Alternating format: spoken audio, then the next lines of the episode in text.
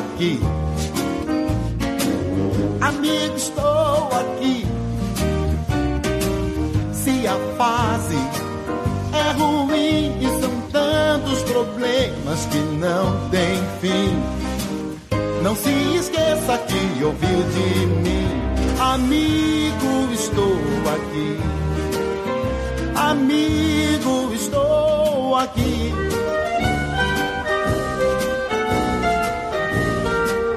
Amigos! Eu sou o Alexandre e esse é o Alerta Vermelho. No programa de hoje, a gente vai discutir uma franquia que, se alguém não gosta, eu não conheço. Que é a franquia de filmes da série Toy Story. Começou lá em 1995 e o último filme foi lançado em 2019. Como a gente não fez, né, sobre o Toy Story 4, a gente até tem um podcast aqui sobre a Pixar, a gente comenta um pouco sobre a história da Pixar e tal. Toy Story tá ali no meio, a gente acaba comentando, mas é a primeira vez que a gente se reúne para falar sobre a franquia Toy Story em si. E é uma ocasião tão especial que traz de volta o Warley Bonano com a gente. Eu tenho que chamar ele primeiro, ah, porque como eu faço a chamada por ordem de participação, desde de quando começou, o Warley Bonano com a gente, é o primeiro aqui a ser chamado. Amigos, estou aqui de novo.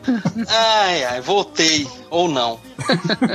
Também com a gente para falar de Toy Story, Davi Garcia. Rapaz, vamos falar desse filme aí que toda vez que eu vejo, posso ter 15, 20, 25, 40, choro. Também com a gente para falar de Toy Story, Wilker Medeiros. Estranha demais para mim. Ai ai, Toy Story, para sempre. Pô, o 4 podia ter esse nome, né? Enfim. Também com a gente, a casa hoje tá cheia, Felipe Pereira. Falar de Toy Stories, um mundo de aventuras. Eu nem lembrava que tinha esse. Cara, é verdade. Subtítulo horroroso no, no, no primeiro. Graças a Deus, todos os outros não é Toy Story 2, o retorno dos brinquedos safados. É, mas esse, esse subtítulo é tão ruim que a Disney mesmo não usa muito, né, assim, pra divulgar o é Toy Story só. Mas é isso, então vamos falar de Toy Story logo depois da vinhetinha. A gente já volta.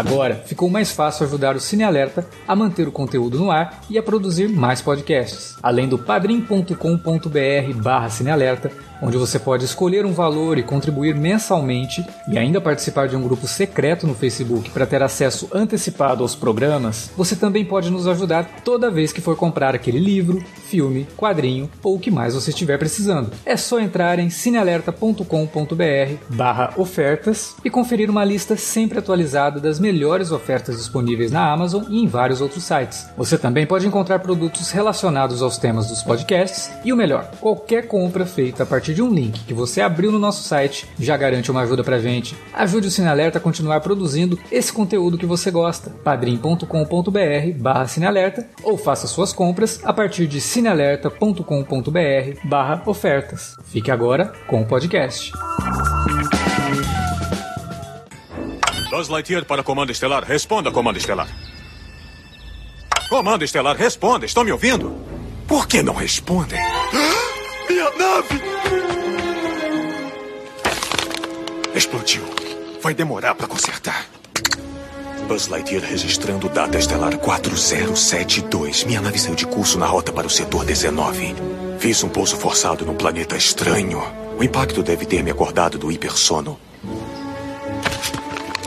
O terreno parece um tanto instável. Não há leitura indicando se o ar é respirável e parece que não há sinal de vida inteligente por aqui. Oi! Oi! Ah! Ah! Opa, opa, opa, opa, opa! Assustei você? Eu não tive a intenção. Desculpe. Oi, meu nome é Woody e este é o quarto do Andy. É só isso que eu queria dizer. E, e que também houve, houve uma, uma confusão. E este lugar é meu. Viu? A Força que... policial local. Tava na hora de chegar. Sou Buzz Lightyear, patrulheiro espacial, unidade de proteção do universo. Minha nave caiu aqui por engano.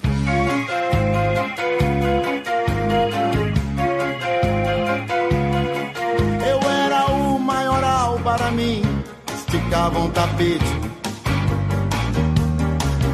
Com meu velho chapéu, eu mantinha a ordem, enfim.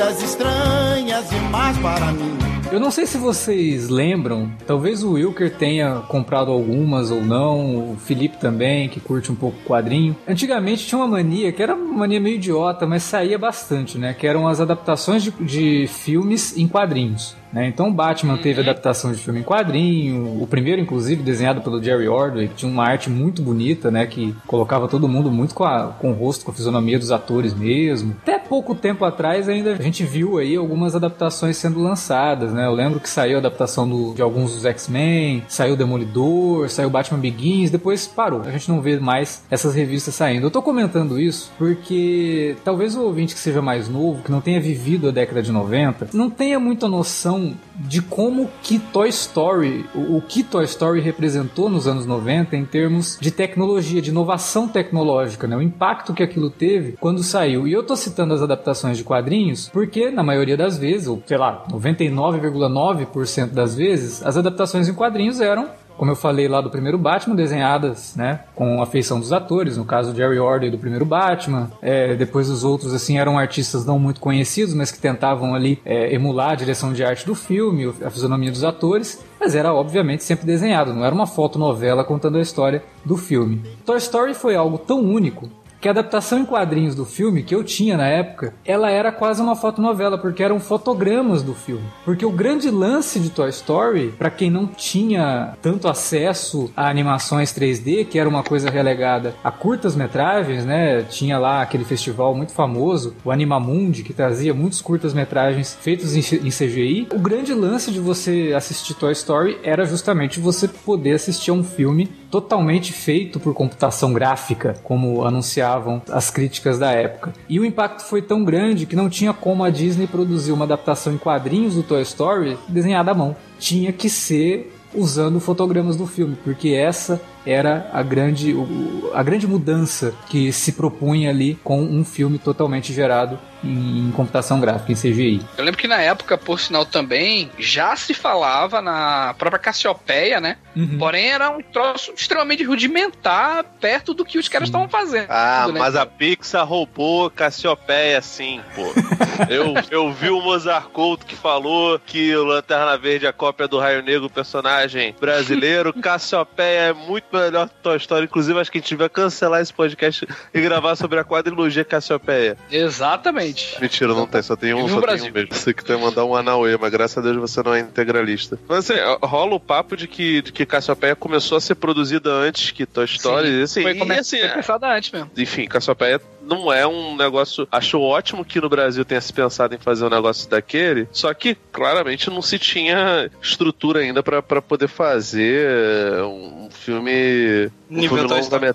Não vou nem dizer nível Toy Story, ô Varley, mas que, que tivesse o mínimo de qualidade, né? Porque é, é muito feio visualmente o Cassiopeia, sabe? Sim. E assim, se a gente pegar aquelas imitações dos filmes da Pixar, tipo Carrinhos, Ratatouille, Carrinhos, que são da mesma produtora, não, não da mesma produtora do Cassiopeia, mas que são da mesma produtora, a gente vê que não, não, não evoluiu muito desde do, do, do Cassiopeia.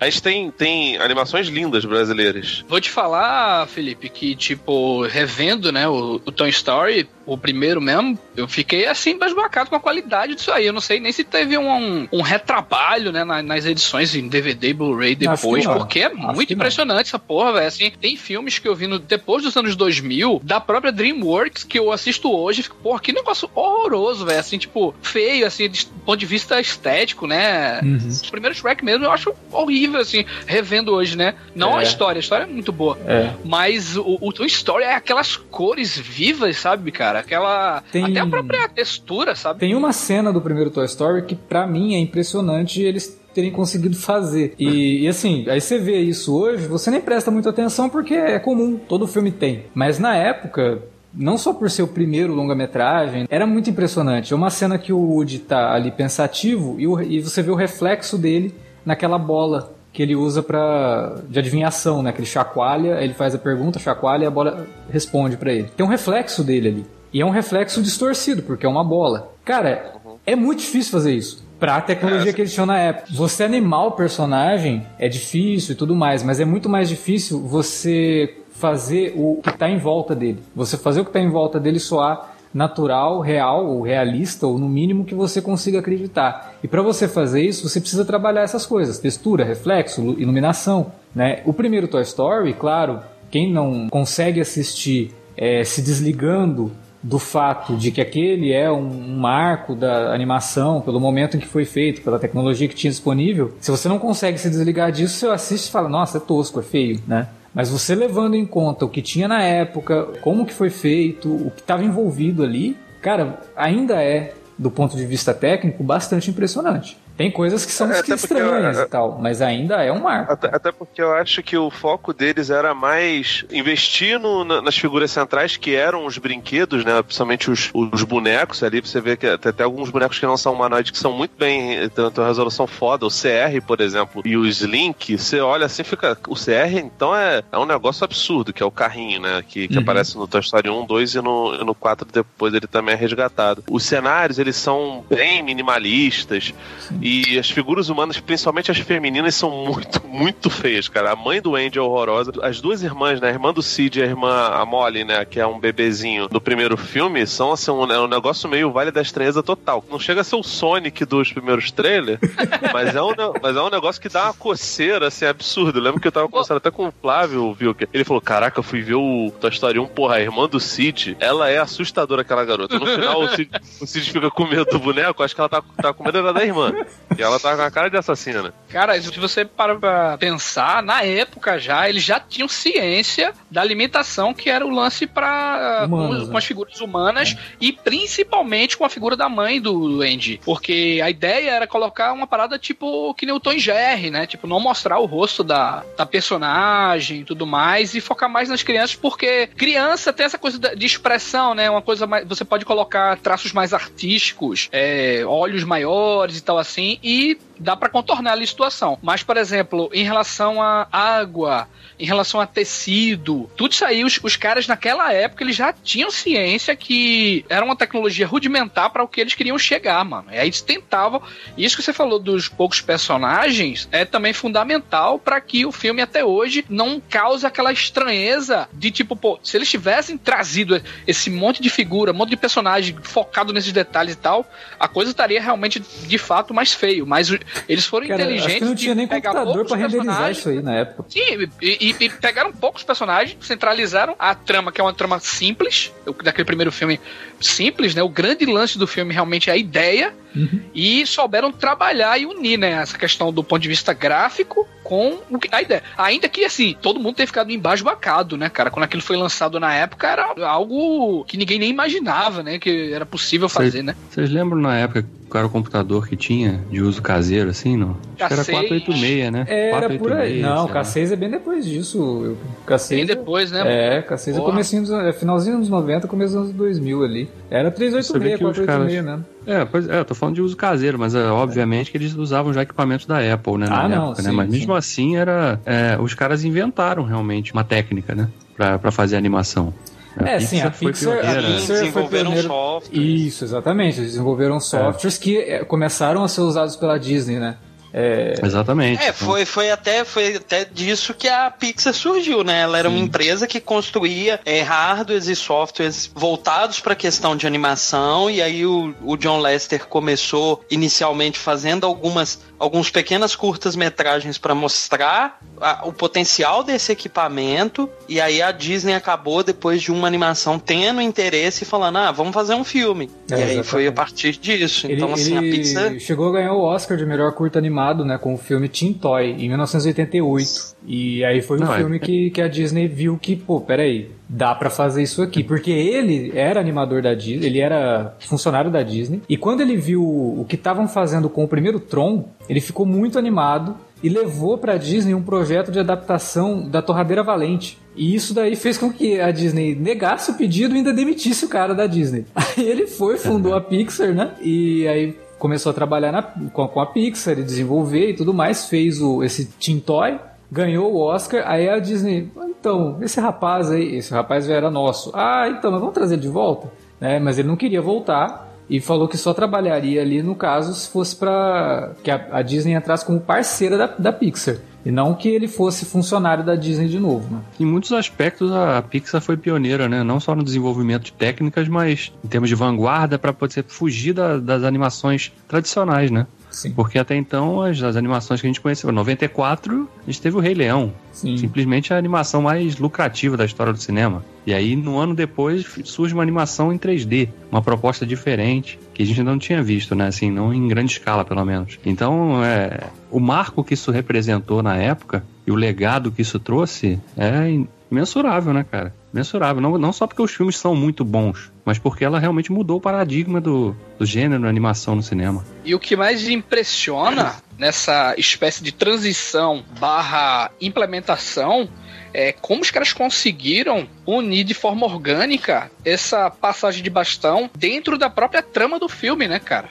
da é. própria história do filme, porque o filme traz os dois protagonistas, né, que é o, o Woody e o Buzz, que representam justamente isso do antigo e do novo, né, cara? O Woody é. trazendo a ideia do velho oeste, boneco lá de tecido com plástico e tal, aquela coisa, aquela pegada, e o Buzz trazendo a era moderna que viria, né, o, o, patrulheiro, né, espacial e tal, que viria para substituir isso aí, como é a própria tecnologia do 2D pro 3D, né, ou pro CG aí. Uhum. Quando, na verdade, no primeiro momento, a gente pensa que o Woody, né? Até ele foi pensado inicialmente para ser como se fosse uma espécie de vilãozinho mesmo, né? Que o cara queria pegar o Buzz de verdade lá e tal. É, não, mas tá, depois mudaram o, isso. O, o, o, roteiro inicial do Toy Story, o Woody não é que era o vilãozinho, ele era o vilão mesmo do filme, né? É, é. é. O, o protagonista era um ventriloquista e um ventríloco, assim, um boneco de ventríloco. E aí tinha aí toda botaram... uma história muito diferente do que a gente acaba vendo. Foram anos de desenvolvimento. Mas aí botaram... o filme se transforma forma e deixa a, a, justamente essa mensagem de que o 3D ou, ou o CG,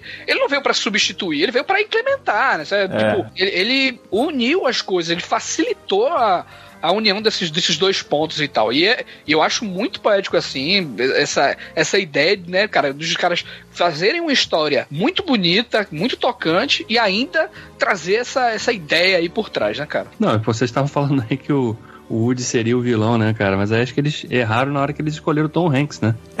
Botaram o Tom Hanks. Não, Como é que botar o Tom Hanks pra ser o vilão? Isso aí, não, as irmãs Wachowski colocaram lá e você gostou pra caramba do filme, do, Ufa, do Cloud é, Atlas é. lá. Porque, Gosto, que, que, que pra mim não faz sentido nenhum. Porque, tipo, realmente ele é um cara que você vê ele tentando fazer um mafioso, você tem vontade de abraçar ele. Realmente tem, tem um, pouco, um pouco disso, mas assim, eu acho até é doideira esse lance que o Vilka tá falando, porque gente for lembrar de como o gênero de western foi acabando nos Estados Unidos, ele, ele de certa forma conversa um pouco com a ascensão de, de, de, de filmes de, de máfia, né? Até antes de, de Poderoso Chefão e essas coisas todas, né? Até porque o Velho Oeste foi acabando exatamente quando o crime começou a se organizar de uma maneira, historicamente falando, para esses lances, né? Pra gangster, pra máfia, esse negócio todo. Agora, no caso do Western Spaghetti, que é aqueles filmes do Sérgio Corbucci, Sérgio Leone, Gianfranco Parolini, esses negócios todos, o final dessa era é exatamente quando George Lucas lança o Star Wars, acho que é meio, né? De, de 77. Uhum. Porque até então, os filmes italianos, eles gostavam de, de imitar muito os filmes do, os filmes americanos, né? Eles se aproveitavam muito dessa, dessa rebarba. Tanto que você vê lá o Bud Spencer e Terence Hill, que fizeram 200 filmes do Trinity, né? Na verdade foram só dois, mas aqui no Brasil foram... Teve filme, teve filme até de, que não era de faroeste, que era chamado de Trinity. Eles começaram a fazer filmes de, de paródias policiais e em determinado momento eles começaram a ramificar até para bem longe bem distante do que era o faroeste, porque o, o SS Spaghetti foi caindo em desuso. E a partir do momento que você começa, as space operas ficam muito populares e Star Wars realmente veio com uma nova mania de, de, de se explorar o espaço, independente até de, de ser ficção científica ou não, porque space opera é muito mais fantasia do que ficção científica e Star Wars é uma história muito mais fantasia, né? Guerra das Estrelas original é muito mais fantasia do que exatamente ficção científica, as histórias no, no oeste selvagem, daqueles cowboys todos suados e que cuspiam o tempo todo, que comiam feijão pra caramba, esse negócio todo, foram ficando cada vez mais de lado. Então, assim, é, é, é muito doido como, como a, a Pixar resolve utilizar esse tipo de arquétipo dentro dos filmes dele. E assim, essa questão até do Woody ser um boneco de ventríloco, isso foi até reciclado lá no Toy Story 2, né? Quando mostra a origem do Woody, ele é um personagem de um teatro de marionete, é, é um seriado, né? é tipo um marionete. Isso, mesmo. exatamente. Inclusive é lindo, é, é, lindo como eles trazem diversas ferramentas e ideias que os caras tinham em mente antigamente e colocam ali o Woody passando por várias delas, sabe? Assim, é muito brilhante isso aí. Cara, aquele dali me lembrou, não sei se tu lembra disso, viu? Que era aquela série do. Minha mãe adorava essa porra, aqueles Thunderbird, lembra? Uhum, o claro, Alex claro. É fã. E, e, realmente é por aí, né? O, os Benson, são os capangas da, da Gab Gab no Toy Story 4, eles também têm uma pegada parecida com o que deveria ser o Woody. Enquanto o Buzz, lá no início, seria um quadrilho especial menorzinho. Um dos curtas que a Pixar lançou entre o Toy Story 3 e o Toy Story 4, né? Enfim, que acabaram pronunciando que teriam um quarto filme, é uma história de uma vez que a, que a Bonnie vai num restaurante e aí ela tenta pegar aqueles bonequinhos, tipo aqueles bonequinhos que o McDonald's ou o Burger King fazem, sabe? Uhum. De fast food. E aí tem um Buzz pequenininho, ele fica desesperado porque ele é de monstruário e ele quer brincar com alguém, né? E os brinquedos têm essa necessidade de brincar. E aí ele, ele troca de lugar com o Buzz é, dentro da piscina de bolinhas. O Buzz tá só com o Rex e ele consegue convencer o Rex que a piscina de bolinha re reduziu ele. Então, tipo assim, a ideia lá de, do, do, primeiro filme foi reciclada aqui. Esse, esse curto, inclusive, tem uma parte que é muito boa aqui. O, o Buzz, ele vai se reunir com os, os outros brinquedos de, de restaurante, ele fala assim: Não, gente, eu tô aqui por engano. Eu me perdi na piscina de bolinha. Aí, aí a, a, menina fala assim: É, e quem de nós não se perdeu na piscina de bolinhas que é a vida? Tipo, vira, vira um grupo de A Pixar recicla absolutamente tudo, cara. Tipo, todas as ideias dela fora, né? acabam. Não são perdidas, sendo... né? Não são perdidas. É. São sempre referenciadas. Elas, toda essa ressignificação faz todo sentido. Uma nave espacial espacial, navegando voo no espaço sideral. Meu sonho se desmanchou. Descobri agora quem eu sou. Eu vim em paz. Você é um brinquedo, você não. Voa,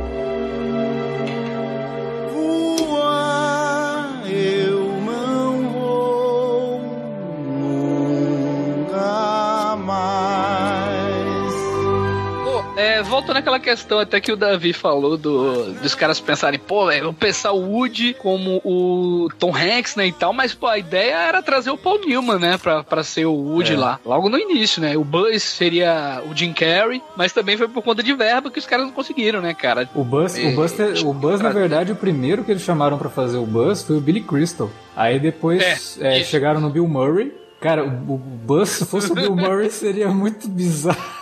Um astronauta suicida, né? É.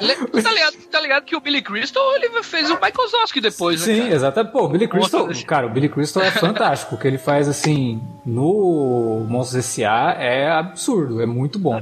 Bom, mas o trabalho de dublagem todo é muito bom, né? Sim. né? Então, assim, não só do Tim Allen quanto do Tom Hanks, mas o elenco de dublagem em cada um dos filmes, o pessoal que chegava para participar. Dos dubladores Porra. originais, cara. O meu favorito é o Don Rickles ah. com o Senhor Cabeça de Batata. Puta que pariu, aquele personagem ele é muito bom, cara. No primeiro filme, né? Que já começa com aquela cena que é já absolutamente encantadora, que você já fica mergulhado ali por causa da música também do Randy Newman. Uma das primeiras piadas que tem é quando começa a chegar as crianças na festa de aniversário do, do Andy, né? Aí chega lá, estão abrindo, estão abrindo os presentes, sei o quê. O que, que é? O que, que é? Uma lancheira. Aí o senhor Cabeça de Batata fala logo, foi que convidou essa criança?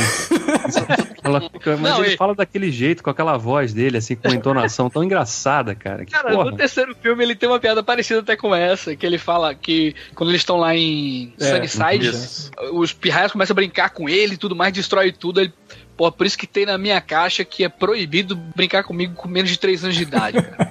Ah, mas acho que ele fala isso, ele fala isso no primeiro também, cara. Quando a, a Molly coloca ele na boca o tempo todo, ele fala que ele é de seis anos pra cima. Ele, tipo, ele é o personagem ranzinho. E é doido, né? Porque o, acho que foi o Alex mesmo que falou que entrou ele por acaso. Ele é da Hasbro ou da Mattel? Da Hasbro, da Hasbro. Era, é, então, a Hasbro, inicialmente, o Buzz seria um soldado também, né? Antes de ser a questão do, do, do astronauta.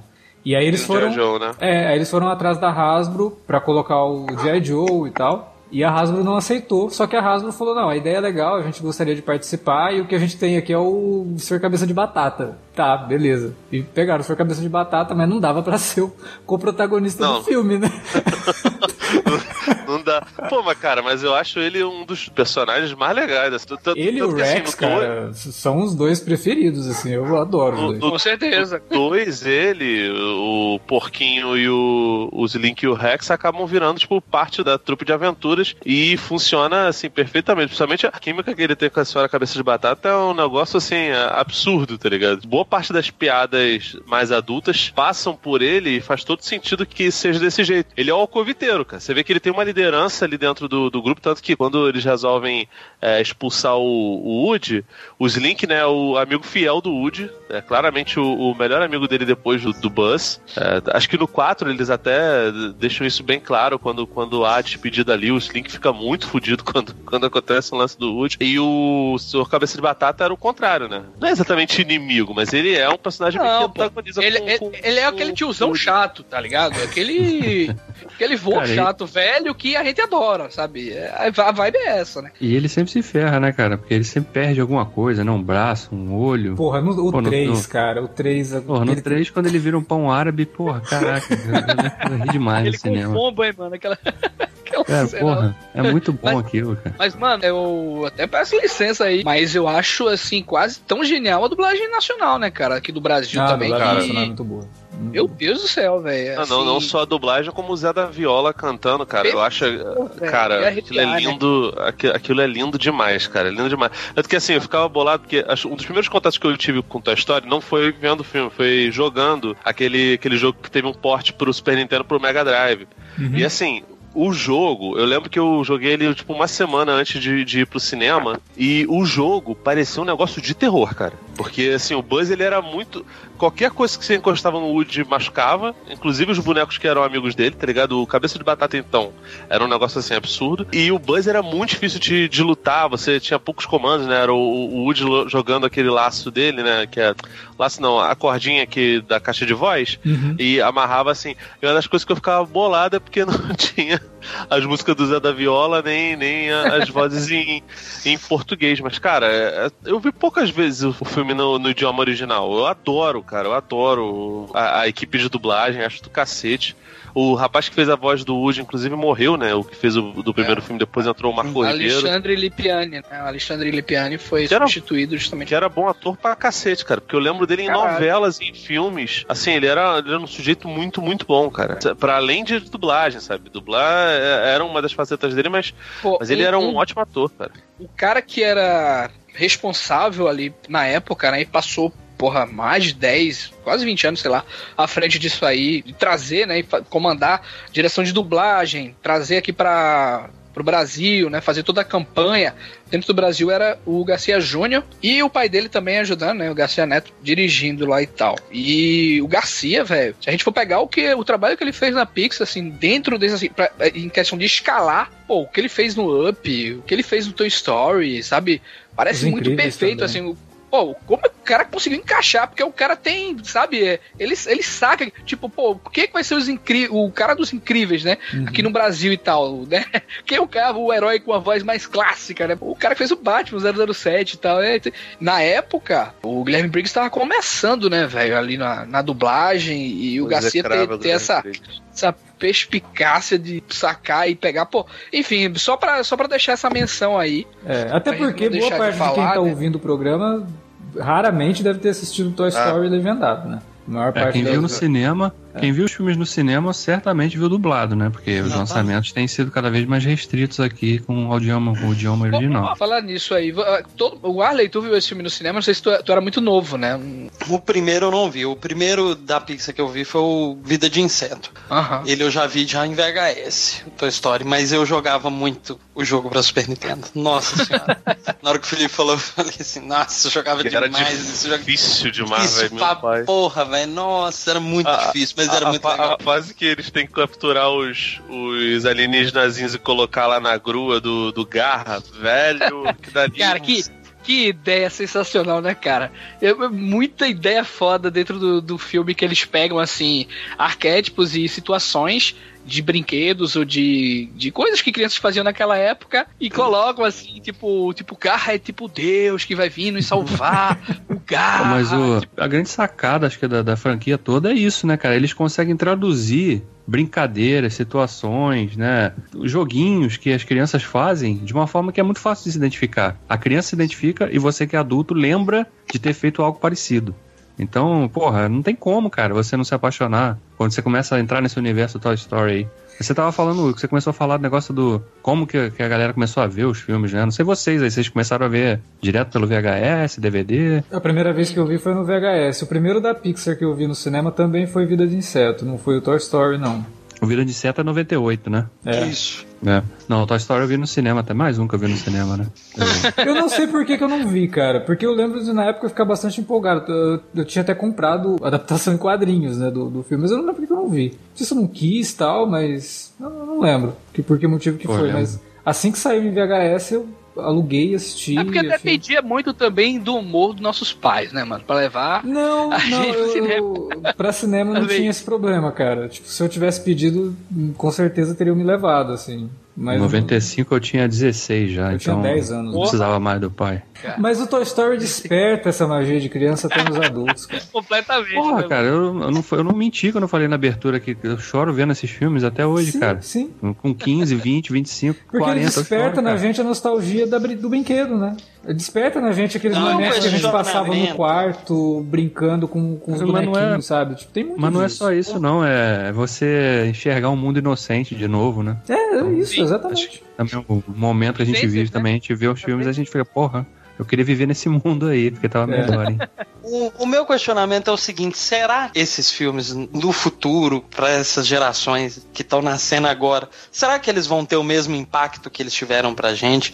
Pela questão de da gente estar tá vivendo um mundo em que parece que a gente as crianças têm menos contato com brinquedos e afins e como a gente aí, tinha. Mas aí vai se encaixando os novos, as novas histórias, os novos temas, né? É o caso do Divertidamente, né? Eu acho que deve, deve ser assim para muitas crianças, né? Depois da nossa geração, é. já é um filme muito marcante nesse sentido. Então, o que o, o que o Ale quis dizer foi justamente o próprio Toy Story, né? Será que o Toy Story. É, exatamente. Eu tô falando é, essa, essa pegada da gente ter esse apego, por a gente ter que... tido em nossas infâncias apegos a outros brinquedos, mas sentir ali representado por gostar. Uhum. Cara, por ter gostado tanto de determinados brinquedos e ter brincado tanto e ter aquele carinho todo especial hoje, será que isso. É porque talvez nem vê. A, a criançada hoje nem vê, né, Warley? Tipo, esse filme de 95, tá ligado? É, Foi cara. substituído, substituído por outras coisas, sei lá.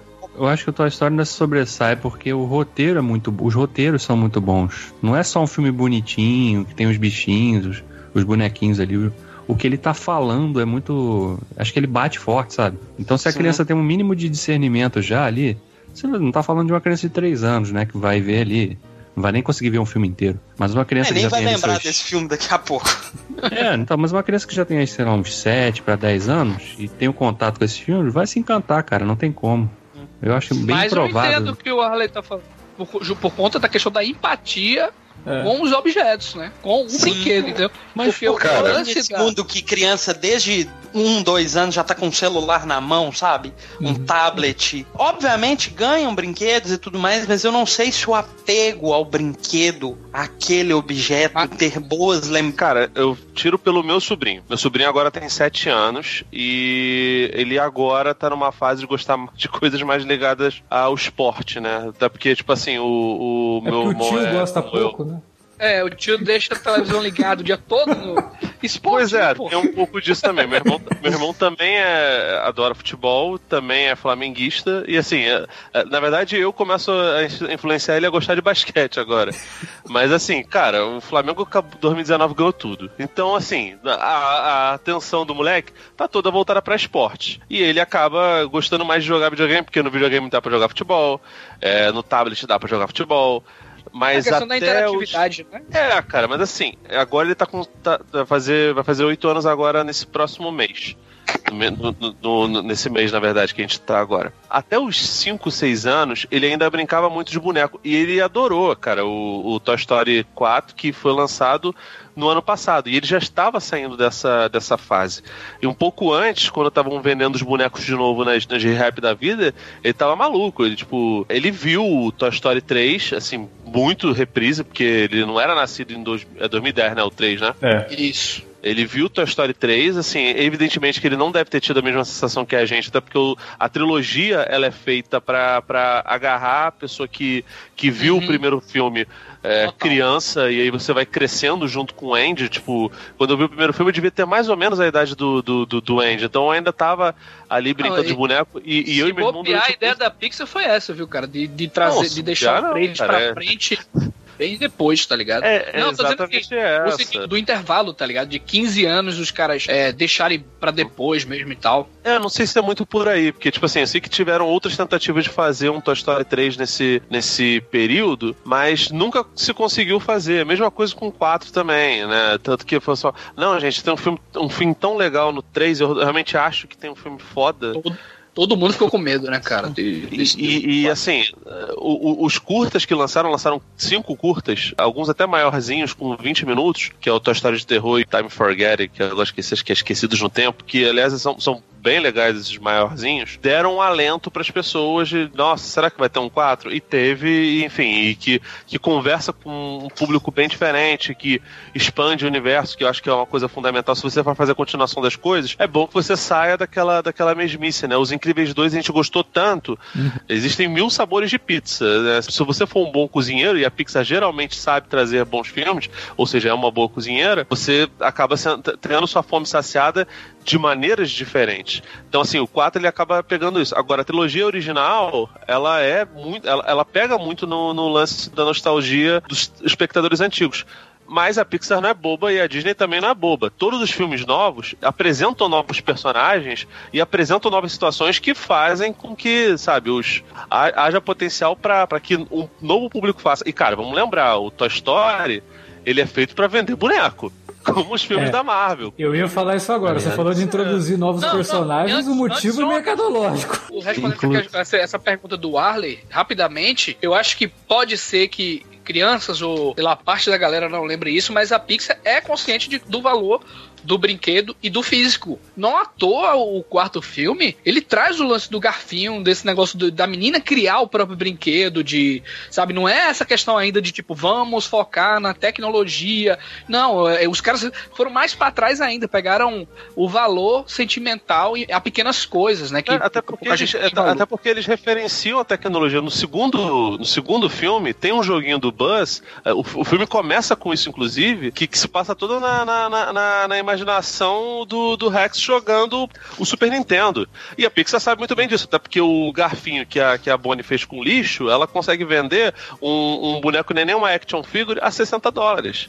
E é isso, parceiro. Cara, é, é capitalismo, filme, parceiro. Esse negócio do capitalismo é tão forte que no segundo filme eles fazem uma piada com isso. Né? Naquela cena que eles estão dentro da loja lá e chegam no corredor, tá cheio de bus, e aí fala assim, ah, né, isso daí foi em 95, tinha um pessoal não tinha muita visão, então tinha bus suficiente para atender a demanda, né? Porque é. quando eles lançaram o filme em 95, tudo bem, fizeram uma aposta, mas não, né? Ah, não vai ter tanta assim, né? Procura e tal. E foi um, um avalanche de, não, de criança querendo todos os bonecos e não tinha. E que é uma piada que pode ser encaixada com boa parte dos bonecos que fizeram sucesso, né? É, boa parte dos brinquedos Sim. que fizeram sucesso é, nos anos 80, nos anos 90, aconteceu isso. Eram coisas assim que ninguém dava muita bola. Os caras, ah, tá, vamos fazer, mas você não vai vender tanto. Tipo Tartarugas Ninja, por exemplo. O troço virou um é. fenômeno absurdo, sabe? É, não, o, não, o próprio é Star Wars, só... cara, aquela, aquela minissérie lá dos brinquedos, né, que tem na Netflix. Uhum. Cara, o, o, o, Star Wars, assim,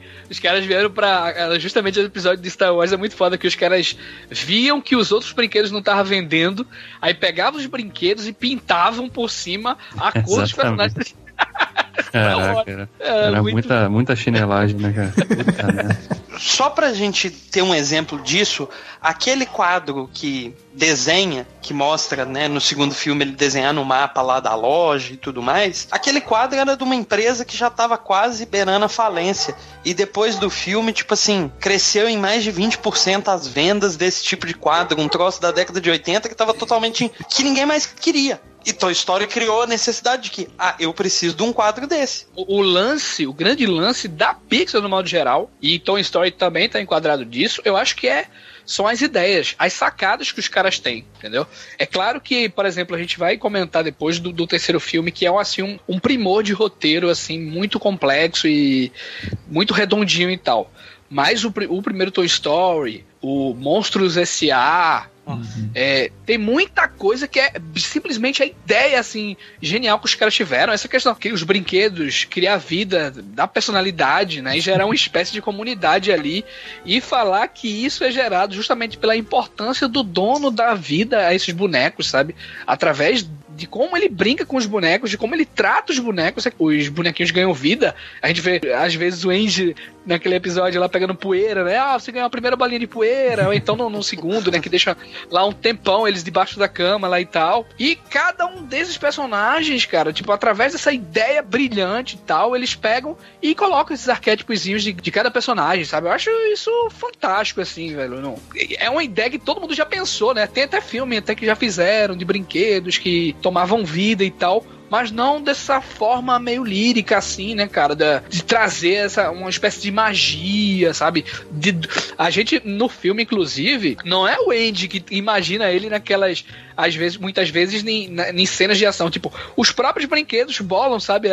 As é. aventuras, né? Traz assim, né? É, mas o, o que tem muito legal disso que você falou, da, das brincadeiras que as crianças fazem, que tem muito disso, essa, essa coisa lúdica realmente de você imaginar e criar um universo de fantasia, né? A abertura do terceiro filme é bem isso, né? Putz, Aquele, aquela coisa toda elaborada ali, né? Do, a perseguição no trem, depois o trem despenca, aí é salvo lá pelo Buzz. Aquilo ali, aquilo ali é maravilhoso. Superman. É, e ali, é, é, é, um remake da, da, do início do primeiro filme e da brincadeira do, do segundo filme. antes vai... do, do Woody rasgar o braço. Aquilo é lindo, cara. E é uma cena de, e é uma cena de blockbuster, né, cara? Assim, a grandiosidade que, que aquela cena tem, tá? E Imagina quantos, quantos macacos não machucaram ali, né? não, e Star Wars copiou o Planeta Vermelho lá depois. Ah, a gente Mas... vê que é uma evolução, né, cara? Porque no primeiro filme tem aquela brincadeira um pouco mais curtinha ali, né? No, no quarto e tal, dentro da casa. Aí no segundo já começa com aquela coisa elaborada do videogame, lá do Rex jogando. No terceiro é uma brincadeira já, porra, tem tudo ali, né, cara? Cara, mas isso, isso faz todo sentido, porque você vai a extrapolação, extrapolação, extrapolamento, enfim, do, do, do, do conceito é tem que ser nesse sentido. E assim, Sim, por mais que eles não, não falem é, exatamente, existe todo um, um, protocolo dos brinquedos estabelecido ali que, que você vê algumas coisas. Tem, tem, gente que fala, ah, nossa, no quarto filme a, a, eles estabelecem que uma vez que a criança brinca com um objeto, ele ganha vida. Cara, não. No quarto filme eles deixam isso explícito. Mas você vê isso desde o primeiro. Assim, bastou que uma criança brinque sim, sim. e deposite amor nele no, no, no, brinquedo, ele acaba, acaba ganhando, ganhando vida, né? Os, o, próprio Buzz, ele só é ativado quando ele, o Andy brinca com ele. O que se coloca ali com, com relação ao Buzz é que ele é o patrulheiro espacial, ele é, ele é o alien dentro daquele universo de, de, de, brinquedos, talvez porque ele seja de uma geração diferente, então ele acaba se, se, tendo um protocolo diferente, né? Porque ele, ele não tem noção deixa... que ele é um brinquedo, ele acha que ele é o personagem mesmo, né? Pois é, é assim, eu... não, tem, não, tem, não tem nenhum boneco novo, fora o Buzz, no primeiro filme, para mostrar se os brinquedos já nascem com a consciência de que eles estão. de que eles são aquilo dali. Mas assim, o Buzz ele é um personagem que ele é meio, meio, meio burro, e eles até voltam a, a burrificar o personagem no quarto filme, que até me deixa um pouco. dá, dá um muxoxo assim, tu fica, pô, caraca, ele, ele é um personagem tão esperto e planejador, e é o sublíder da, da do, do, do, grupo, e vira o líder, né, depois do, do, do 4, seria o líder dos dos brinquedos que ficam com, com, com a Bonnie, né? Fora aquela, aquela Dolly lá, aquela bonequinha de pano.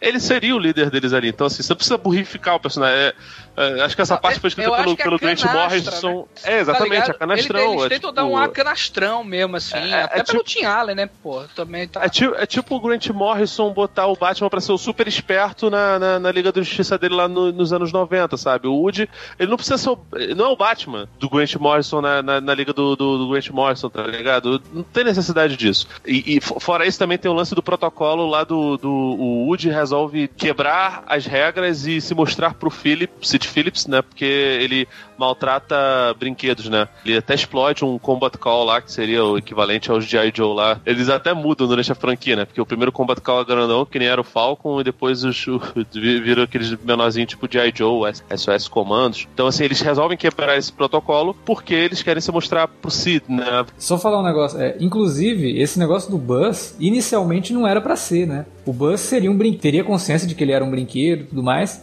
E aí, por conta de, do roteiro passar por várias revisões e tal, a Disney chamou Joss Whedon para fazer umas alterações no roteiro. E ele viu esse negócio do Buzz, ele falou: não, vou mudar isso aqui. Aí a, a ideia é dele. Né? O Joss Whedon que chega no, no Lester e fala pra ele: ó, e se a gente colocasse o Buzz como um personagem que acha que é o personagem que ele tá representando, que ele não sabe que ele é um brinquedo.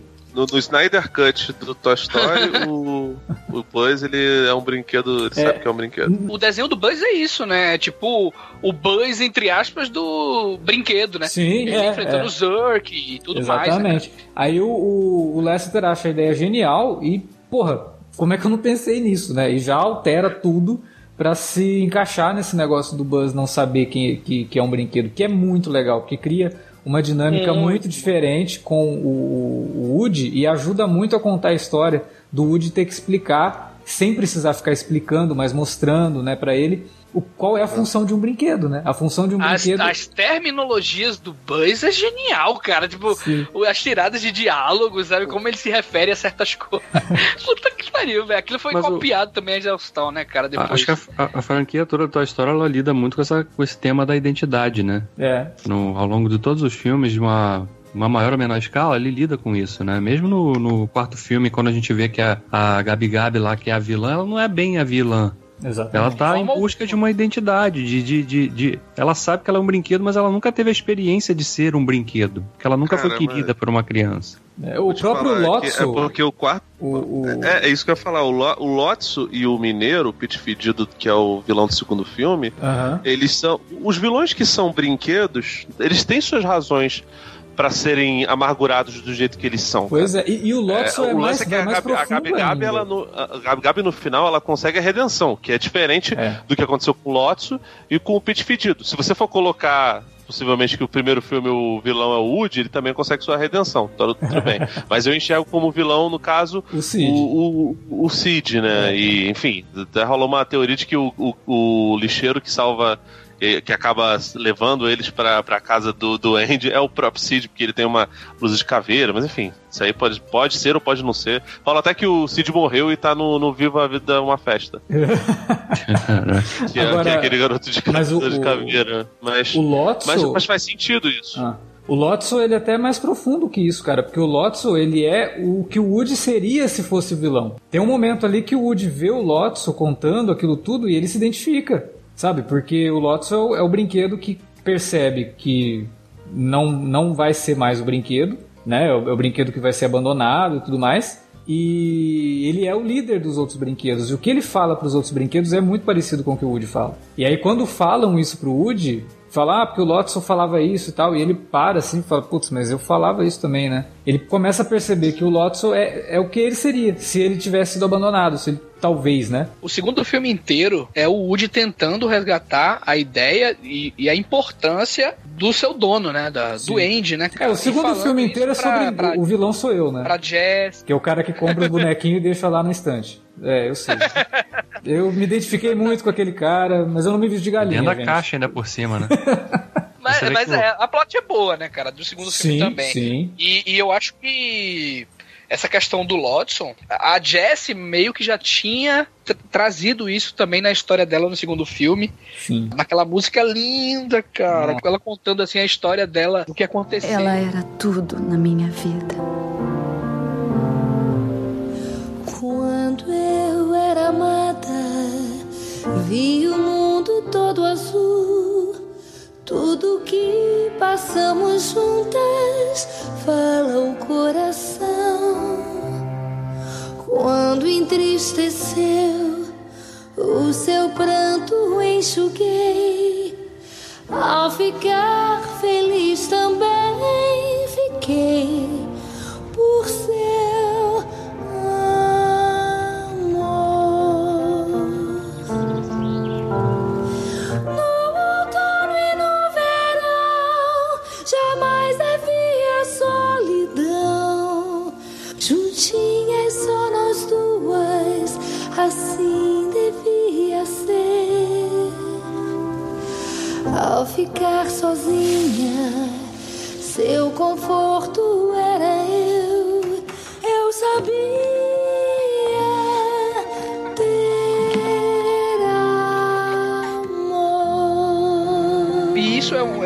fantástica que a Pixar trouxe, que desde o primeiro filme o pessoal já queria trazer personagens cantando no meio do filme, sabe?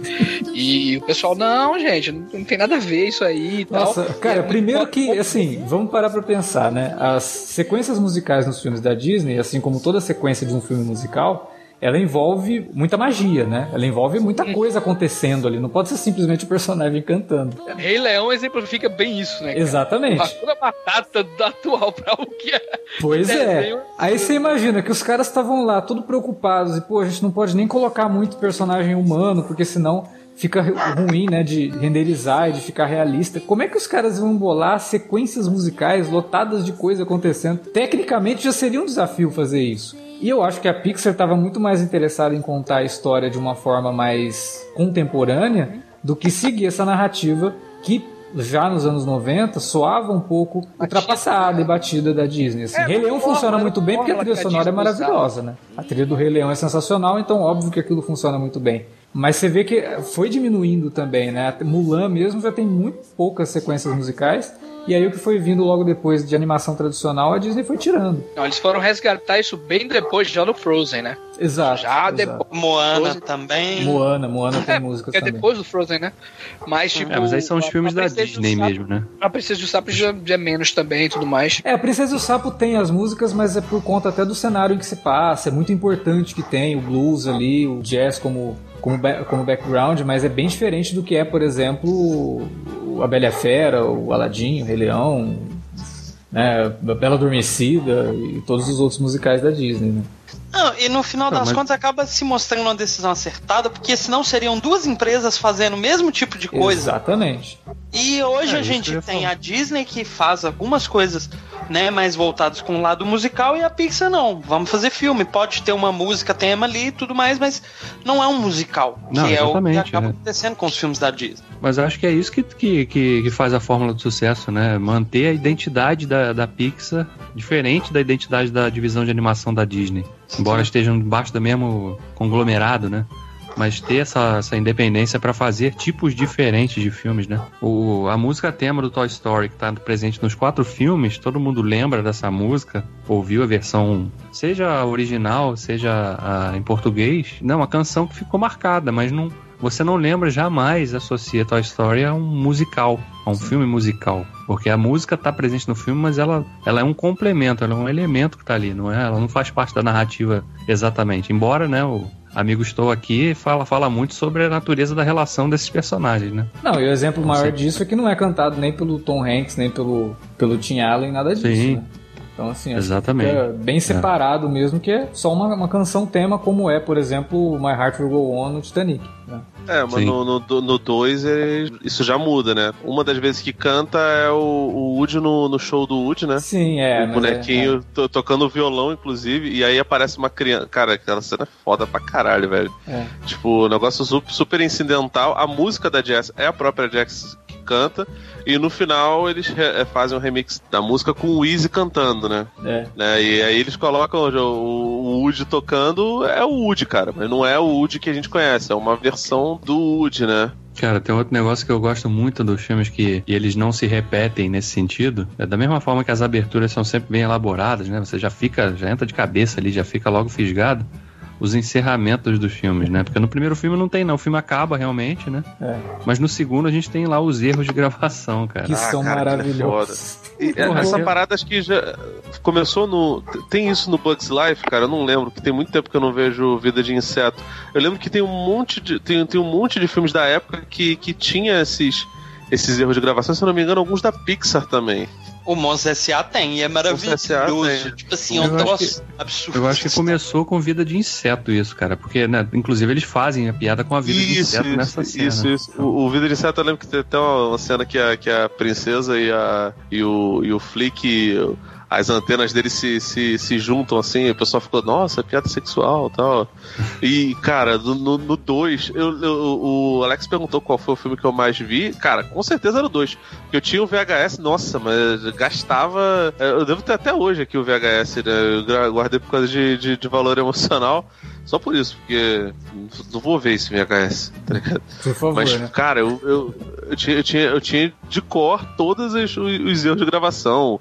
O Pete fedido dando em cima das Barbie.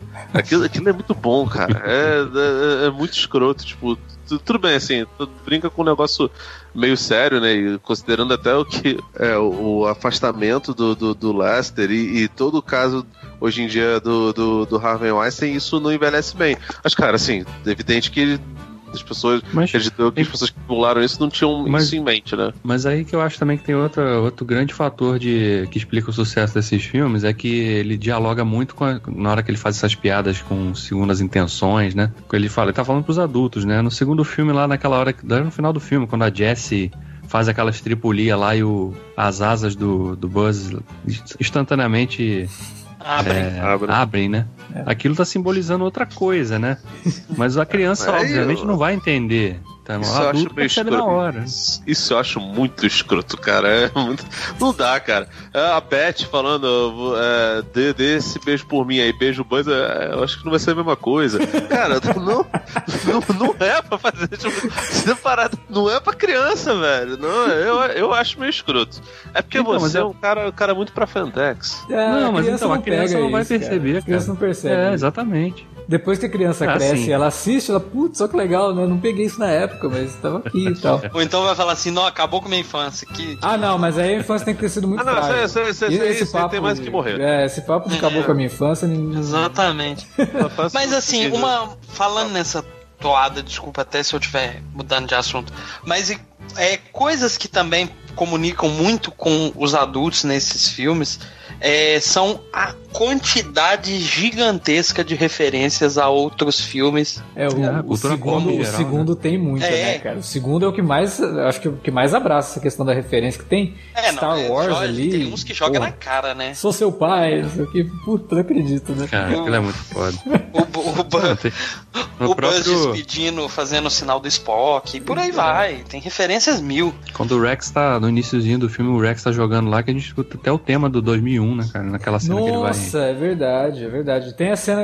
É, o, o, o Buzz também. É quando ele tá saltando, né? As pontes. Isso, É. isso. Aí tem o som do lightsaber também, que a gente ouve lá, né? é. E- Já, já faz um prenúncio do que vai acontecer depois, né? Qual que é o que o Rex A respeito- aparece no, no, no retrovisor e faz a cena do Jurassic No Park? segundo. É no segundo É também, loja, né? Na, É, dentro, dentro da loja. Não, no, no primeiro, se a gente for ver, na hora que o o Buzz tá lá em cima da cama, que ele tá reconhecendo o ambiente, o barulho da respiração dele é igual ao do Darth Vader. É, tem referência a, a Alien, Exorcista. Porra, a referência a Alien, inclusive, é bem grotesca, né? Porque é no brinquedo lá que o, o. Alien sai- vai saindo do, do peito do- do- da pessoa e a criança tem que ir batendo Aquilo, lá. aquilo é foda, né? Eu adoro aquilo ali, cara. Eu, eu acho o ambiente do Pizza Planet é tão é horroroso, é fajuto de um jeito. Só que achava. É assim, eu tava, eu tava revendo agora, é, é completamente não prático, porque você vai entrar, aí. Tem permissão pra entrar? Bem-vindos ao Pizza Planet. Aí eles levantam, dois robôs levantam uma lança que tem formato de fatia de pizza. Você imagina se pra cada pessoa que for entrar, é aquela demora. É, com certeza, o, o- a Pizza Hut, o Mr. Pizza, essas coisas, com certeza fariam uma porta desse, desse jeito. Porque. Depois perguntam por que, que os Tilones se rebelaram, né?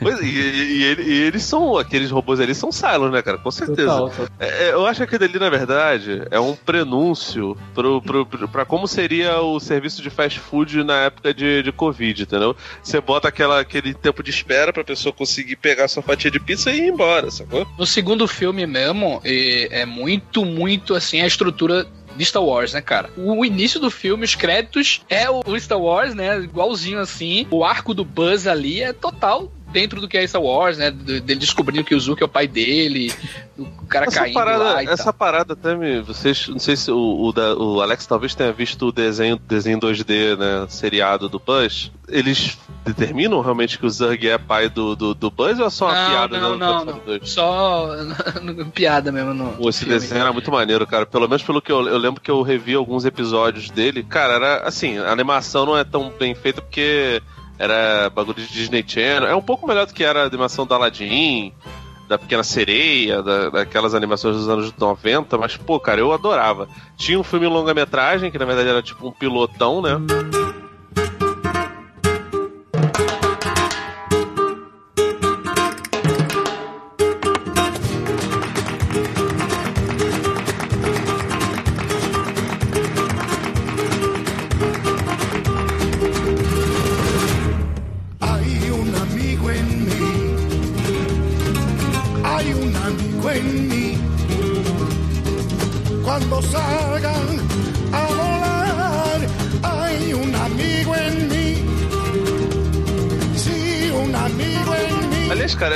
É porque, assim, o- todos os filmes, absolutamente, eles dão, dão um jeito de. No caso do 4, eu acho bem mais fajuto, mas todos os filmes eles dão um jeito de fazer o, o Buzz regredir, né, cara?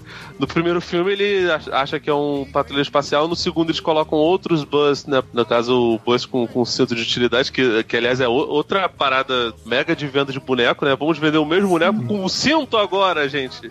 Agora vai dar certo, né? O Tartaruga Ninja. O Michelangelo Fazendeiro, que faz todo sentido. Tem, tem muito Michelangelo Fazendeiro nos quadrinhos, no- no- nos desenhos animados. No terceiro, botam ele pra, pra regredir e a versão dele espanhol, então, é a versão demonstração e depois a versão dele espanhol, que é sensacional. Muito bom, cara. A versão espanhol é, é- é assim.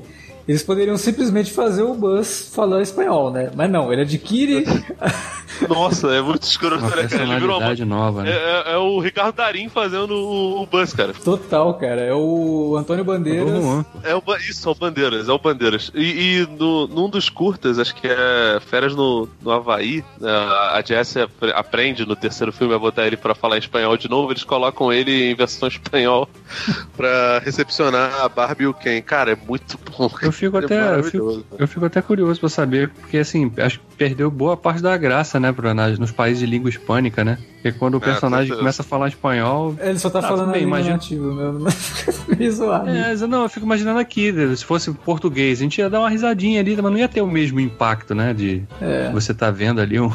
Porque ele realmente muda de personalidade, né? Não tá falando só outro idioma, ele tá mudando de personalidade. No final do, do terceiro, então, nas cenas lá que eles começam a cantar a versão é, Aí um Kings, amigo né? em mim. É. Do Gypsy Kings, cara. Aquilo é muito bom, que ele, ele tá paradinho lá, começa a tocar o primeiro acorde, a bundinha dele dá aquela balançadinha. cara, aquilo é muito Não, bom. você vê como que Toy Story é um troço que não é só pra criança mesmo, né? Que é um filme, o 3, é de 2010, e colocou uma música cantada pelo Gypsy Kings, cara. Que eu acho que Exatamente. eles já devia nem estar mais fazendo show, nem nada, eles se juntaram só pra cantar Não, o Toy que isso, pô. Gypsy Kings tá ativo até hoje. É, que nem roupa nova, cara. Ah, é, né? É, tá, É verdade. tá sempre, tá, tá sempre ali pela Tijuca. Cara, é, tipo, é, é muito de nicho, né? Gypsy Kings num desenho da Disney, mas tudo bem, tá lá. E ficou genial, assim, muito boa piada. O, o segundo, como a gente tinha falado, né? Tem toda a ideia ali de fazer uma jornada às avessas, né? Porque no primeiro a gente tem o Woody indo pra resgatar o, o Buzz, porque ele faz um- uma sacanagem com o Buzz, fica com a consciência pesada, vai lá pra resgatar, o que é muito parecido, inclusive, com o roteiro do Garfield, né? Do primeiro filme do Garfield, que inclusive foi escrito pelo mesmo cara que também ajudou a escrever o Toy Story. Ele só. Nossa, mas por que que. Nossa, por que você tá fazendo isso, cara? Para de lembrar essa porra. Ah, eu O gosto. do, do, do, do- do Bill Murray, não, para com Isso, isso, do cara. Que isso? Que o Bill Murray fez só porque achou que era escrito pelos irmãos Coen. o nome do cara é de outro. Com H, né, velho? Pois é, enfim. É.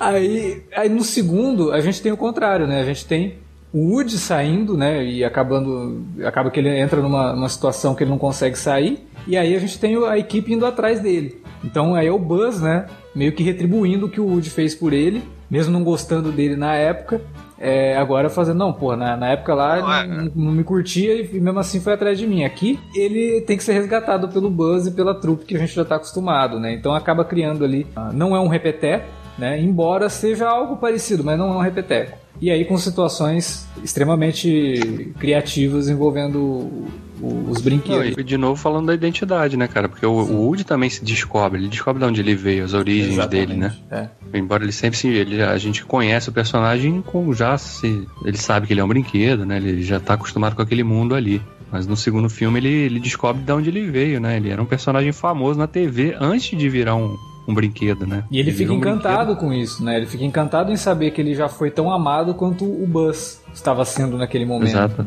Exatamente. Ah, e, e, aí, de novo, o lance dos patrulheiros espaciais substituírem é, os cowboys. O que eu acho muito foda desse filme é que ele finalmente dá chance da gente ver aqueles, todos aqueles brinquedos que são super divertidos lá no, no primeiro filme, tendo sua chance de ter alguma ação. Porque no primeiro filme é só o Woody Buzz fazendo é. as coisas e eventualmente, sei lá, o CR ele participa de uma. indiretamente, né, da, da uma cena que eu acho sensacional, inclusive. Que também tinha no jogo que o Varley conseguiu zerar e era difícil, cara. As fases com o CR eram muito difíceis, velho. Mas assim, você não via nada, cara. É, e, e, aqui você vê os Link, vê o Rex, vê o Porquinho, dando junto com o Buzz e fazendo aquelas coisas. Cara, toda aquela epopeia deles para atravessar a rua Nossa, e chegar até a, de atravessar a, chegar é até a galinha que, que a galinha atravessa, o, atravessa na faixa, sabe? Chegar do outro lado. E, cara, os, cara, os bichos são no, Eles vivem no micro-universo deles mesmo, né? Eles fazem tudo aquilo. Ah, não, chegamos aqui bem, sem ilesos. Todos eles quase morreram, cara. E o mundo num caos gigante, cara. Tipo assim, isso daí eles jogaram o protocolo do, dos brinquedos, foda-se, tá ligado? E os novos personagens também são muito legais. E o Pete Fedido é um. É, você vê, ele é, ele é o cara super fofinho, assim, que tá na cara que é, que é vilão, né? O tempo todo. É, porque ninguém é tão abnegado. E a Jess e o Bala no Alvo, pô, cara, são muito maneiros, cara. O Bala no Alvo, ele, inclusive, ele adquire uma característica de, de ser o pet, né, da turma, né? É. Porque ele, ele não fala, né? Ele é o único personagem que não fala, embora tenha, a gente tenha um dinossauro que fala, né? A gente tem tudo ali, menos o bala na, no alvo. Ali, né? Aliás, o Woody, ele é o, super nani dos pets, né, cara? Porque ele adestra o Buster, o cachorro do Andy. O, o cachorro do Andy não obedece o Andy, mas obedece ao, ao Woody. Ele adestra o bala no alvo. O tempo todo que, que o Woody pensa em, em, em se despedir, e ele pensa em se, se, despedir em todos os filmes, praticamente, só num que não. o bala no alvo sempre pensa em ficar com ele. Tipo, tu vê que realmente tem uma, uma, uma fidelidade canina ali. É o Tom Hanks, né, é, cara? Porra, aliás, Aliás, quando, quando o terceiro filme começa lá com aquela sequência toda, que na verdade a gente, né, a gente tá ali assistindo achando que é o Andy brincando, era o Andy brincando, mas na verdade aquilo que a gente tava vendo era o registro de uma fita VHS que a mãe tava fazendo o filme, né? Para mostrar, ilustrar a passagem do tempo do Andy garoto criança pro Andy adolescente indo pra faculdade, né? E aí a gente vê aquilo ali e depois a gente vê o Buster já velhinho também, cara. A gente fala, porra, bate ah, um cara bate um negócio ali. Vocês cara. vão ver. O Andy vai nos colocar no sótão, que tem segurança, é aconchegante. Estaremos todos juntos. É isso aí! Tem jogos lá em cima, tem livros pista e... de corrida. Uma pista de corrida, obrigado. E a TV antiga. Bem lembrado, a TV antiga. E aquele pessoal do presépio de Natal, eles são legais, né? É. é. E um dia, se a gente der sorte, o Andy também vai ter filhos. E o Andy vai brincar com a gente, não é? A gente vai estar sempre perto dele. Vamos lá, gente. Vamos juntar nossas coisas, nos preparar e sair de cena numa boa.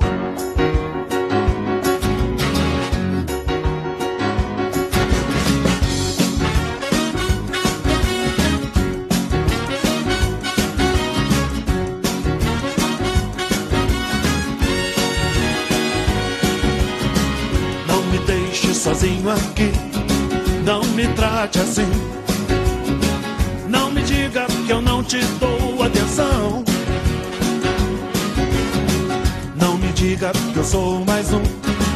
Não me diga que não sou bom. Confesse que adora o meu jeitão. Com toda razão, Esses caras são fogo. Eles fazem a gente chorar mesmo quando de repente nem pensavam em fazer isso. Mas porque, de novo, a gente se identifica, você vive, já viveu aquilo, já viu aquilo. O terceiro é isso, né? O terceiro todo, ele foi pensado como um filme de despedida, então você tem todos esses momentos que remetem à fase de transição do Andy, que é o momento que você sabe que não tem mais o que contar, porque a partir do momento que o Andy vai para a faculdade, ele cresceu, acabou a função dos brinquedos, né? Então, para onde que a gente vai daqui? Né? É um filme de despedida nesse sentido. Acabou antes, tanto que assim, eles estão no baú e assim, seria uma parada muito constrangedora, acho que Frango Robô brincou com isso, os bonecos lá na prateleira e o garoto se escalavrando lá na masturbação, que é normal, um garoto de 17 anos, tu acha que não? Ele não, não coisava. E assim, os bichinhos olhando para ele, o, o, os brinquedos olhando pra ele. Cara, é muito escroto, sabe? É que nem, Rapaz, sei deve, lá. Em algum universo bizarro aí paralelo, deve ter um Toy Story bem.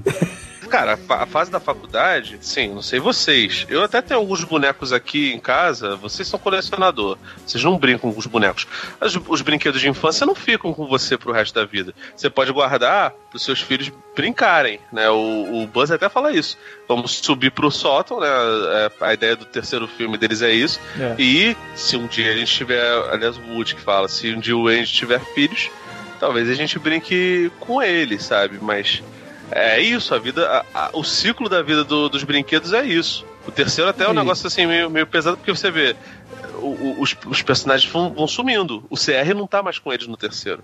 A Beth já não tá mais com ele no terceiro. O Rock, o Easy, que, que quase foi perdido, que tem uma certa importância no, no segundo filme, eles não estão mais com eles, sabe? O Andy foi aos poucos desapegando deles e dando, sabe? Ao ponto de assim, eu vou guardar esses aqui no sótão, vai ficar lá com os, os objetos de Natal e eu vou levar o Woody pra, pra, pra faculdade. Porque ah, aliás, tem, tem uma, piada ótima aí, né? Porque o Woody fala: Não, a gente vai ficar lá no sótão. Tem aquele, aquela rapaziada do presépio tá lá. Eles são, eles são legais, não são? Não, viu? O mais bizarro é que os soldados, né, cara, que eles, eles abandonam o barco já no, no segundo filme, né? Terceiro. É no terceiro, é no terceiro. É no terceiro? É. Ah, é, é verdade. Então ele já, né, acabou, nossa missão foi concluída aqui, né? e aí eles, eles vão embora ali, né, cara? A ideia dos soldados é muito boa também, porque o, aquele tipo de brinquedinho que todo mundo teve garoto, pelo menos, né? Uhum. Algumas meninas é, também, acredito, tu, né? Tu vê que eles foram subaproveitados no segundo, né? No terceiro eu achei muito maneiro que eles dão uma, uma certa despedida para eles, porque, pô, cara, era muito maneiro, cara. O conceito é muito louco, cara. Pô, eles eram os espiões da casa, né? É. No primeiro filme ali, quando a gente vê aquela sequência toda deles pra ver a, a família chegando, né? Onde eles estavam, o que eles estavam trazendo. Aquilo é muito bom, cara. E a foto. Ah, aliás. médica, cara, é muito bom, cara. Que daí é aliás, é muito menor é... Honor, cara. Não, é. Exatamente. Esse negócio dos brinquedos usarem as características de outros brinquedos para obter alguma vantagem também é um negócio muito bem sacado, né? Na, na franquia, né? Porque tem momentos que o Woody, eles precisam enxergar em algum lugar bom, aí pega o brinquedo lá que tem, tem um, um binóculo. binóculo né? É, é. Né? Precisa ouvir melhor, pega o telefone. Ah, o Mr. Tem... Spell, cara, é tudo Cara, é muito bom isso. É muito bom. É porque são brinquedos que existem, né? Não foi uma coisa inventada pro filme. Então é isso que os caras conseguiram, né? O Warley tinha falado do negócio do daquele brinquedo lá que você faz o desenho com. É o quadro com... mágico, não é? É. É, o quadro mágico. Então, porra, aquilo. Todo mundo teve aquilo. Eu tive um daquilo, era horrível, eu não conseguia fazer nenhum desenho naquele negócio, mas eu tinha um negócio daquele. Todo mundo vê, você fala, cara, porra, eu tive isso, cara, eu brinquei com esse negócio. É, e, e, aí no terceiro a gente tem realmente essa questão da despedida e a passagem da tocha, né? Que é também a destinação mais bonita do brinquedo, né? Pô, se não serve mais para você, serve para alguém, né? Então a, a ideia do, do, do Andy chegar no final e entregar os brinquedos pra, pra Bonnie é muito bonito aquilo. É, é o momento do filme, assim, quer uhum. dizer, o filme já, já começa a mexer com você no momento que os brinquedos se preparam para morrer. Eles aceitam Nossa. a morte, cara. Nossa. Isso é muito cara, pesado. Toda vez que eu vejo o Toy Story 1, a cena que o Buzz cai com estilo no final. Uhum. Quando ele vai fazendo aquela queda, ele passa pelo, pelo fio de, de alta tensão e sobe, e os pássaros vão com ele. É, aquilo sempre me deixa arrepiado, mas essa cena do terceiro é um negócio que, porra, velho, tipo, que, que todos eles dão as mãos. É. E, tipo, acho que é a, a Jess olha pro Buzz e fala: O que, que a gente vai fazer? E aí ele não tem o que fazer, ele vai dar a mão para ele e todos eles vão ali. Os que sobraram do, do, é. do Andy, Cara, o Lot são filha da puta, né? É, é, muito, é muito pesado aquilo. Eu até tava brincando, né? Falei pro, pro Will que, pô, o filme já mexe com você ali. Aí vem, agarra, salva todo mundo, você pensa, ah, lógico, porra vai ficar tudo bem, né? Ninguém vai me fazer chorar. Isso aqui é um filme pra criança, pô. É, tá.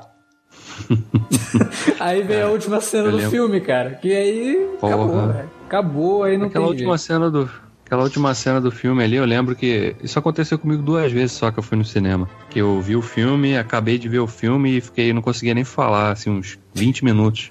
Saí da sala, não conseguia falar. De tão, Porque sabe, se falasse, que eu tava chorava. com aquele negócio. Não, se falasse, era pagar mico no meio do shopping ali, chorando igual um.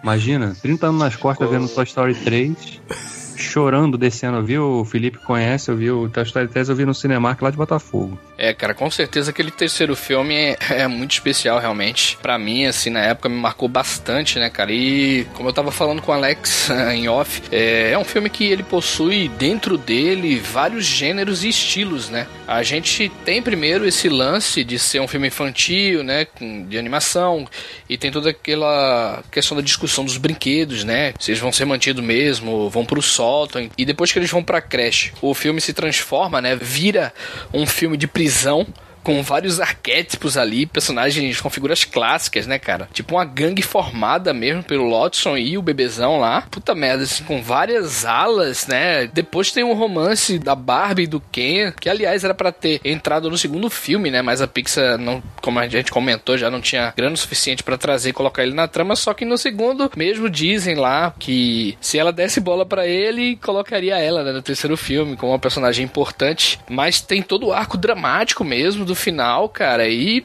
Putz, velho, naquela época mesmo era um filme muito brilhante, assim, do ponto de vista de roteiro, né? Um dos grandes filmes lançados mesmo ali em 2010. Não à toa foi o melhor filme, né? Do ano pro Tarantino e tal, de um, de desenvolvimento, né? De um time, de uma força dramática, de temas, de personagens fortes, assim. Existem algumas cenas, assim, incríveis, cara, de cortar o coração. Como aquela duende mesmo, deixando os brinquedos lá pra Bonnie. Cada um deles, né? Ele falando com carinho especial. E ele brinca, né, com ela no final, volta a ser criança. E é uma das cenas mais emocionantes do filme. E eu me emocionei mesmo, assim, passei vergonha no cinema, né? Pra mim é incrível isso. Cara, assim, eu confesso pra você que quando acontece a cena do Woody, eu já. A cena da, da despedida ali do Andy, eu já tava meio. Eu já tava anestesiado pela cena. Porque, tipo assim, o Garra é. A Garra pegando eles é um deus ex-máquina absurdo. Que, cara. Nenhum lixão tem uma garra daquele tamanho. Ah, mas olha só, mas o filme trabalha é uma parada- bem É uma parada. O filme trabalha Sim, bem ele isso, tra- porque mostra Sim, não, antes, ele sabe? trabalha- Não surge do nada, mostra antes. Aí, Sim, mas assim, bacana. ele trabalha bem, só que, cara, tipo assim, tem, tem uma escala de. Ah, sim. aquela parte eu tenho quase certeza que foi o Gareth Edwards, o cara que fez o Rogue One e o, o Godzilla, que dirigiu. Porque é tudo muito grandioso. Tudo bem que são brinquedos, então, tipo assim, podia ser, sei lá, o tamanho do meu quarto.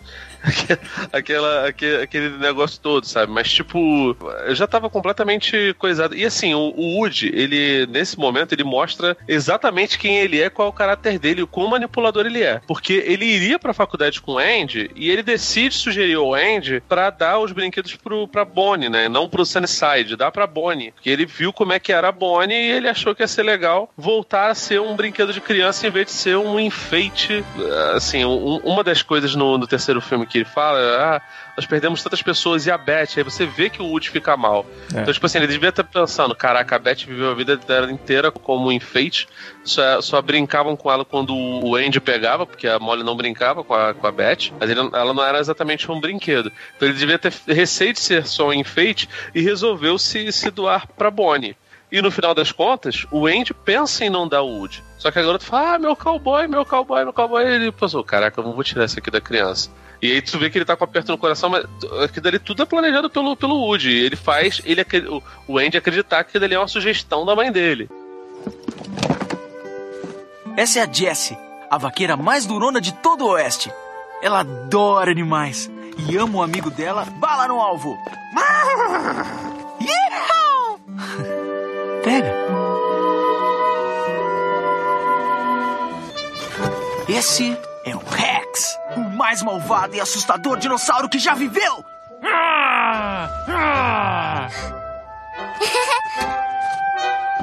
Os cabeças de batata, senhor e senhora. Tem que deixar os dois juntos, porque eles são apaixonados. O Slink é fiel como o cachorro que você quer ter. E o porquinho, ele vai guardar o seu dinheiro. Mas também é um dos vilões mais malvados de todos os tempos. O maligno doutor porcão. Esses carinhas são de um estranho mundo alienígena. O Pizza Planet. E esse. Ah, É o Buzz Lightyear, o brinquedo mais legal de todos. Olha, ele voa. Ah, e atira com laser. Ele jurou proteger a galáxia do Imperador do Mal Zug. Ao infinito e além! Você tem que prometer que vai cuidar bem desse pessoal. Eles são importantes pra mim.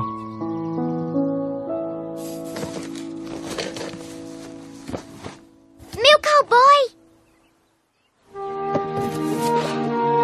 O Woody? O que ele tá fazendo aqui? Tem uma cabra na minha bota.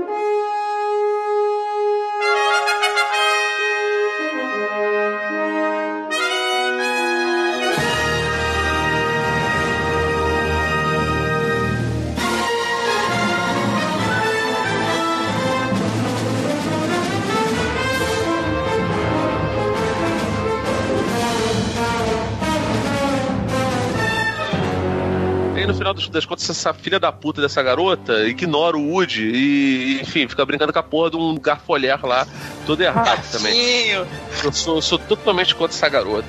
A Não. garota veio pra estragar nossa vida, estragar nossa infância aí. É, Pô, mas eu, eu acredito acho- que muita gente teve a infância estragada quando percebe que, que ela tava brincando mais com a Jessie, né? Os nerds de infância é, Ah. frágil devem ter se sentido realmente. Porque ela começa a brincar com a Jessie, ela tira no quarto filme, né? Começa o filme e a gente vê ela tira a, a estrelinha de xerife do, do Woody e coloca na Jessie. Pô, muito legal aquilo, cara. Muito- É, é- é uma tentativa de, de, de comentar o que tá acontecendo no mundo, né? E torna o filme muito relevante pro, pros dias de hoje. Não, e, e, aquela, e além disso, cara, eu acho que tem outra coisa que não é só a questão de requentar a trama, não.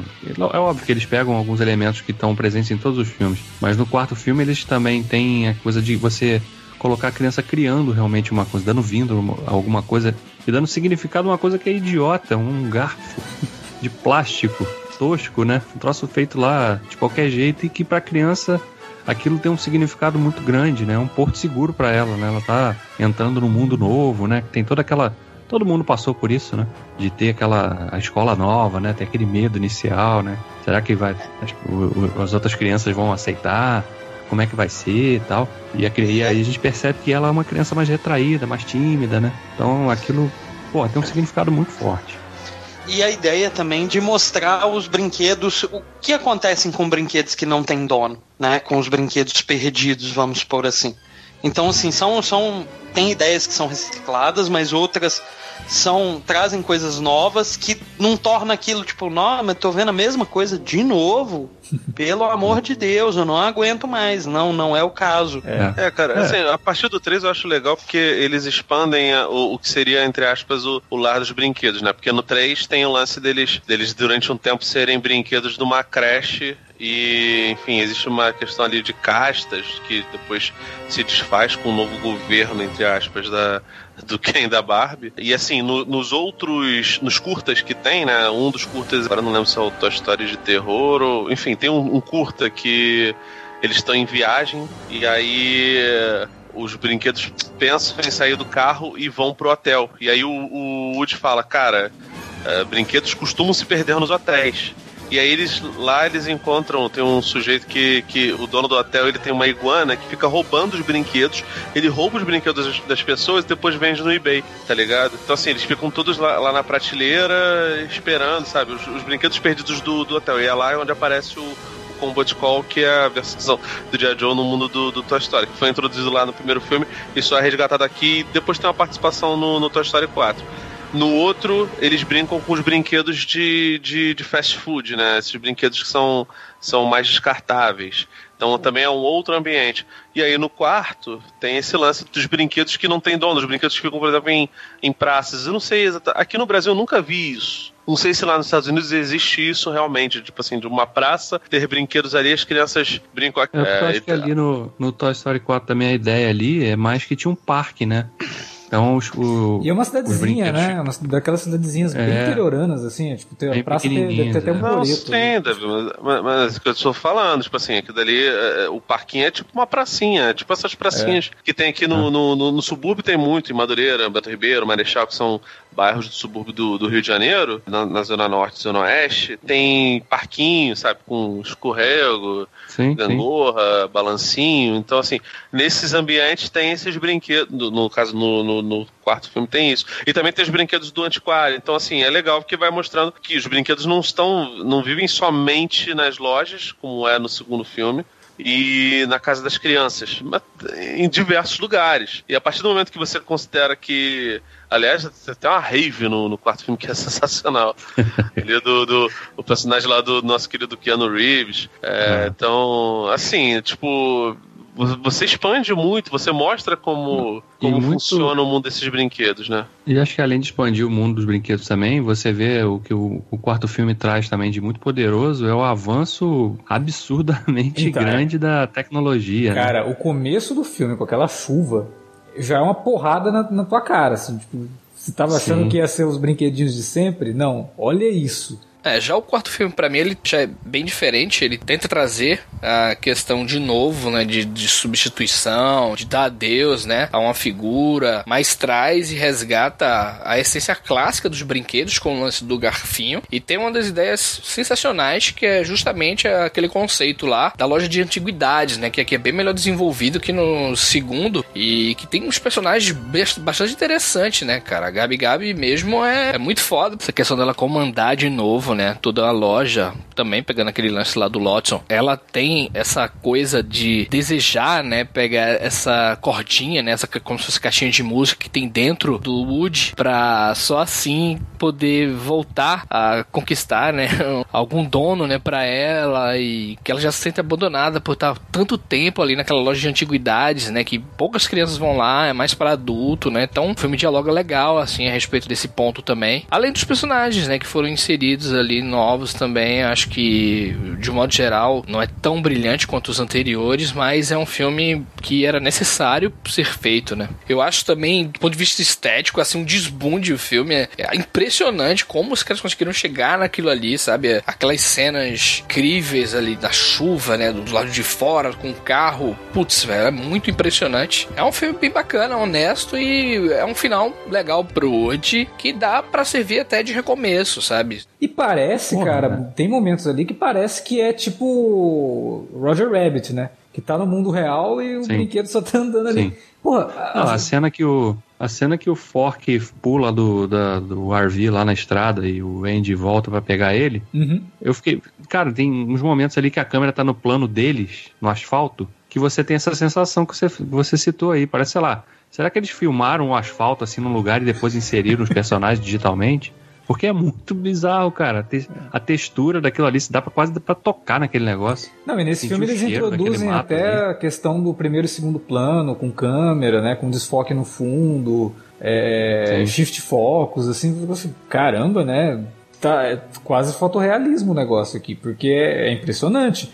A, a cena do parque mesmo, quando mostra assim aquela tomada aérea e que tem as tendas, cara, as tendas estão de longe, você consegue É. sentir as ranhuras da lona da tenda. É. Não, quando, quando a gente entra na loja de antiguidades, A primeira cena da vê. loja, né? Parece que é, Sim. um, que é um lugar mesmo, cara. Não parece que é uma animação. Não, e, e tem um momento do filme que eles fazem uma. Eles estão claramente falando assim: olha só que foda que a gente consegue fazer agora. Que eles É. botam que faz aquele plano dos lustres. Sim, sim. E você. Puta merda, olha o que, que é isso, cara. O que esses caras estão fazendo? Estão de sacanagem com a nossa cara, cara. Falando que isso daí é animação, pô. É, não, é é. foda demais. Não, e, e, e a forma, a- as técnicas, a própria técnica, né, que eles usam no início do, do quarto filme pra mostrar a passagem de tempo, Uhum. que eles vão fazendo aqueles mini raccords ali, né? Sim. Jogando assim de um para mostrar a passagem do tempo do eles resgatam o Andy criança lá no início, aí depois a passagem dele pra pra aquele momento que ele se despede dos brinquedos brincando com a Bonnie, depois a Bonnie já com toda aquela transição dela brincando com eles no quartinho dela, indo pra escola, então, porra, aquilo é muito legal, cara, é muito legal. O quarto filme pra mim, acho que o único grande defeito dele é ele não conseguir dosar bem, equilibrar bem a participação do- dos personagens que a gente já gostava dos três filmes. Ah, Porque ele fica pois muito é. centrado no, no, no Woody, né? Ele meio que escanteia demais, os outros personagens ficam ali presos no RV. tan- Tanto que, tanto que assim, que ele, que ele torna o, o- Ele faz o, o Buzz regredir, né? O que não faz sentido nenhum. E se você tem a, a ideia, né? No final, o Woody até é su- super abnegado. Ele entrega a, a estrela do xerife pra Jess. Ele nunca foi um negócio super pesado pra ele. Tipo assim, é- era parte acessória dele, mas não tinha um peso. É que nem o. Ah, mas tinha É o peso que- do líder, é- né, cara? Ele era o xerife do lugar, ele era o líder. Mais ou ali, menos, cara. Alex. É tipo, é tipo os dadinhos da, da Millennium Falcon, tá ligado? O pessoal Ah, achou um hum. negócio ali. Não, não E aí, tipo sei. assim, deram uma certa. Uma, uma importância. É porque é um símbolo de liderança, negócio- né, cara? É um símbolo de Não, liderança. sim, ele, mas, nesse cara, sentido. pro Woody, o negócio que não pode ficar sem. É o chapéu, ficar é o sem chapéu. a porra do chapéu, cara. É, é. Chapéu até no primeiro filme, o, o tubarão pega. O tubarão pega. "Ah, Oi, eu sou o Woody, saiam todos da cama. É tipo, fica, zoando ele com. E ele fica mal bolado com isso, né? Quando... Fica putaço. Fica, não, não- aí, aí não era o Tom Hanks, aí era o Patino que tava fazendo a voz dele. Mas assim, ainda assim, tipo assim, ele dá um símbolo dele, que é o símbolo de xerife, só que aquilo dele perde um pouco da importância por conta disso, né? Porque eles focam muito na história Beth dele. E assim, é muito legal, porque é uma história de amor. E a Gabi Gabi também é um vilão super é, complexo. Tudo bem que ela abandona lá os Benson, lá os. Cara, os, os, Os bonecos protótipos. são muito assustadores. né? Eles fazem até piada Caraca. com isso no filme, quando ele, no final, né? Que ele- o plano deles pra O sair da. Garfi. Não, o plano deles pra sair da, da, da loja do antiquário lá é usar aquela, aquele carrinho de bebê, né? Aí a mulher vai pegar no carrinho de bebê, a hora que ela vê o boneco, ela dá um berro, né? Caramba, é um filme de terror mesmo o negócio. Eu achei a gente tava falando da parte que o garfinho da, da tchau, tchau, Benção, nossa, ele me aterroriza tanto. sim, sim, E, e ele não tem trava nenhuma, porque claramente ele é, ele é- o garfinho, ele é, ele é doentão, né, gente? A gente tá ligado nisso. Agora, o garfinho, né, cara, ele é um personagem que tem, tem um, um desfalque. A, a colherzinha lá no final, então, pelo amor de Deus, mas ainda. Agora, assim, também dane-se, né? Tipo, um brinquedo de aprendizado. E assim, a Bonnie, por ser uma personagem muito introspectiva, uma menina muito introspectiva, é, até faz sentido que ela faça isso. No primeiro a mostra disso, que ela tá brincando com eles aí, "É, eu já volto. Ela vai no banheiro, fazer o, provavelmente no banheiro, porque tá nervosa brincando com novos brinquedos, com, com o no essa, caso. Essa- coisa de criar um negócio e de dar significado para aquilo é um negócio tão poderoso na, pra uma criança que. Vocês lembram o primeiro Big Brother que tinha lá o maluco lá que fez uma, né, uma bola do Wilson lá do, do náufrago? Que o cara chorava com aquilo, o cara fez uma vassoura com a. Né? Então você vê se isso, se isso causa impacto num adulto que tá no corpo de, de adulto, mas é criança, né? Quando ela cria o, o garfinho, aquilo ali para ela representa muito mais do que só um brinquedo novo, né? Ela é elogiada pela professora, né? Ela já ela ganha confiança no primeiro dia de aula dela ali. Ela até faz a piadinha lá, até faz a piadinha lá quando a professora. Ah, nossa, olha que legal que você fez, não sei o que. Aí ela vai contar pra mãe, né? E pro pai. Nossa, ela falou que foi muito legal que eu fiz isso aqui, então amanhã eu não preciso vir mais, né? Tipo, já passei de Ela fala, já, já me formei, né? É, já me formei já, né? Aliás, o Garfinho tem um curta, uma série curta que a Disney lançou depois do filme, no Disney Plus, né? Que não, tem, não tá disponível no Brasil. São curtas, três minutinhos episódios, assim, dez episódios. Que o Garfinho não sabe nada da vida, então ele, os episódios são centrados nele. O, cada episódio é ele perguntando alguma coisa. Ah, mas o que, que significa o amor? O que, que significa o queijo?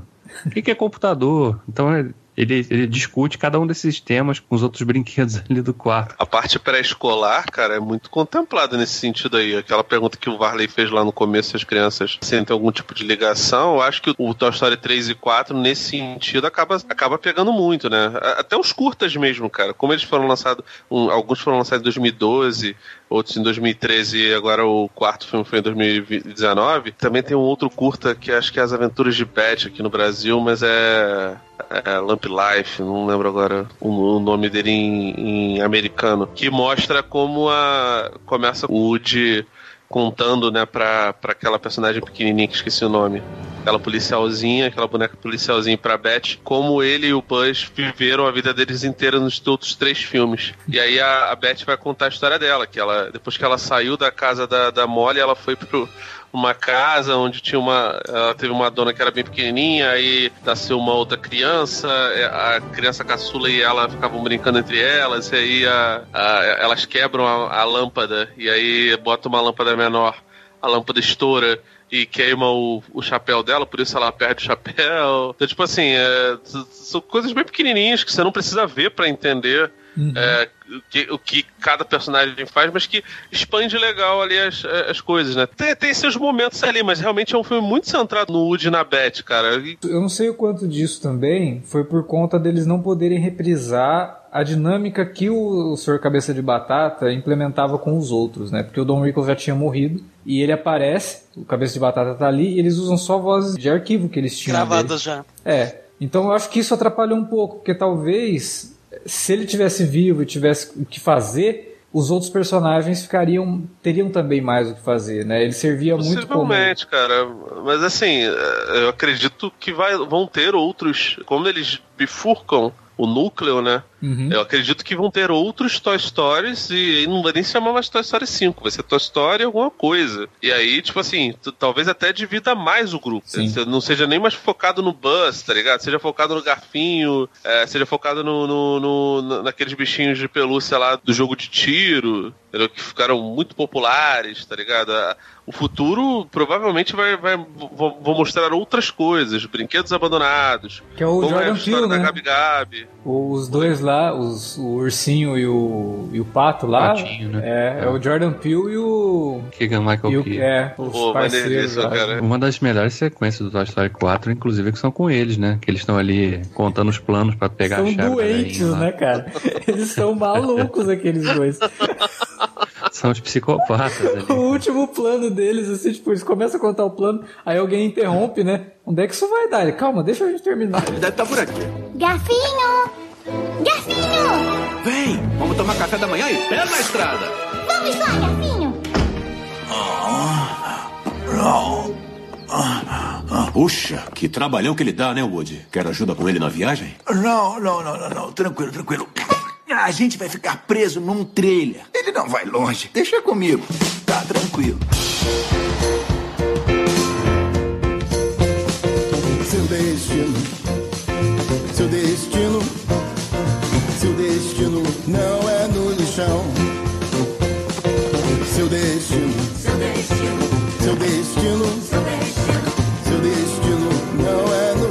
Keanu Reeves também, claramente, dá pra ver que ele se divertiu fazendo Sim. o Duke Cabum, né? Sim. Duke Cabum. É, e, Né, aquele- e ele consegue Ah, fazer o WoW no final, né? Que é o marca registrada do Keanu Reeves. Agora, Não, e ainda tem aquela, aquela piadinha infame, né? Dele lá, né? Que a Beth pergunta, você consegue saltar? Ele, yes, I Canada. É. Ele é um personagem canadense, né? Então, ele fala isso o tempo todo com muito orgulho, né?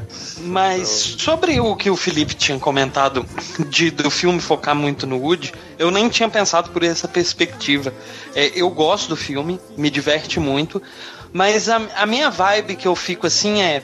Ah, é muito bom, mas sei lá, Toy Story 3 foi o final, sabe? Foi ali que não, não tinha necessidade de vir um além. É muito divertido, é muito legal, mas fica naquela. É, mas eu acho que o final da história tinha sido anteriormente. Mas esse pensamento me fez muito olhar e falar: é, ele é bem legal, é Toy Story, emociona, choro do mesmo jeito, mas fica aquela.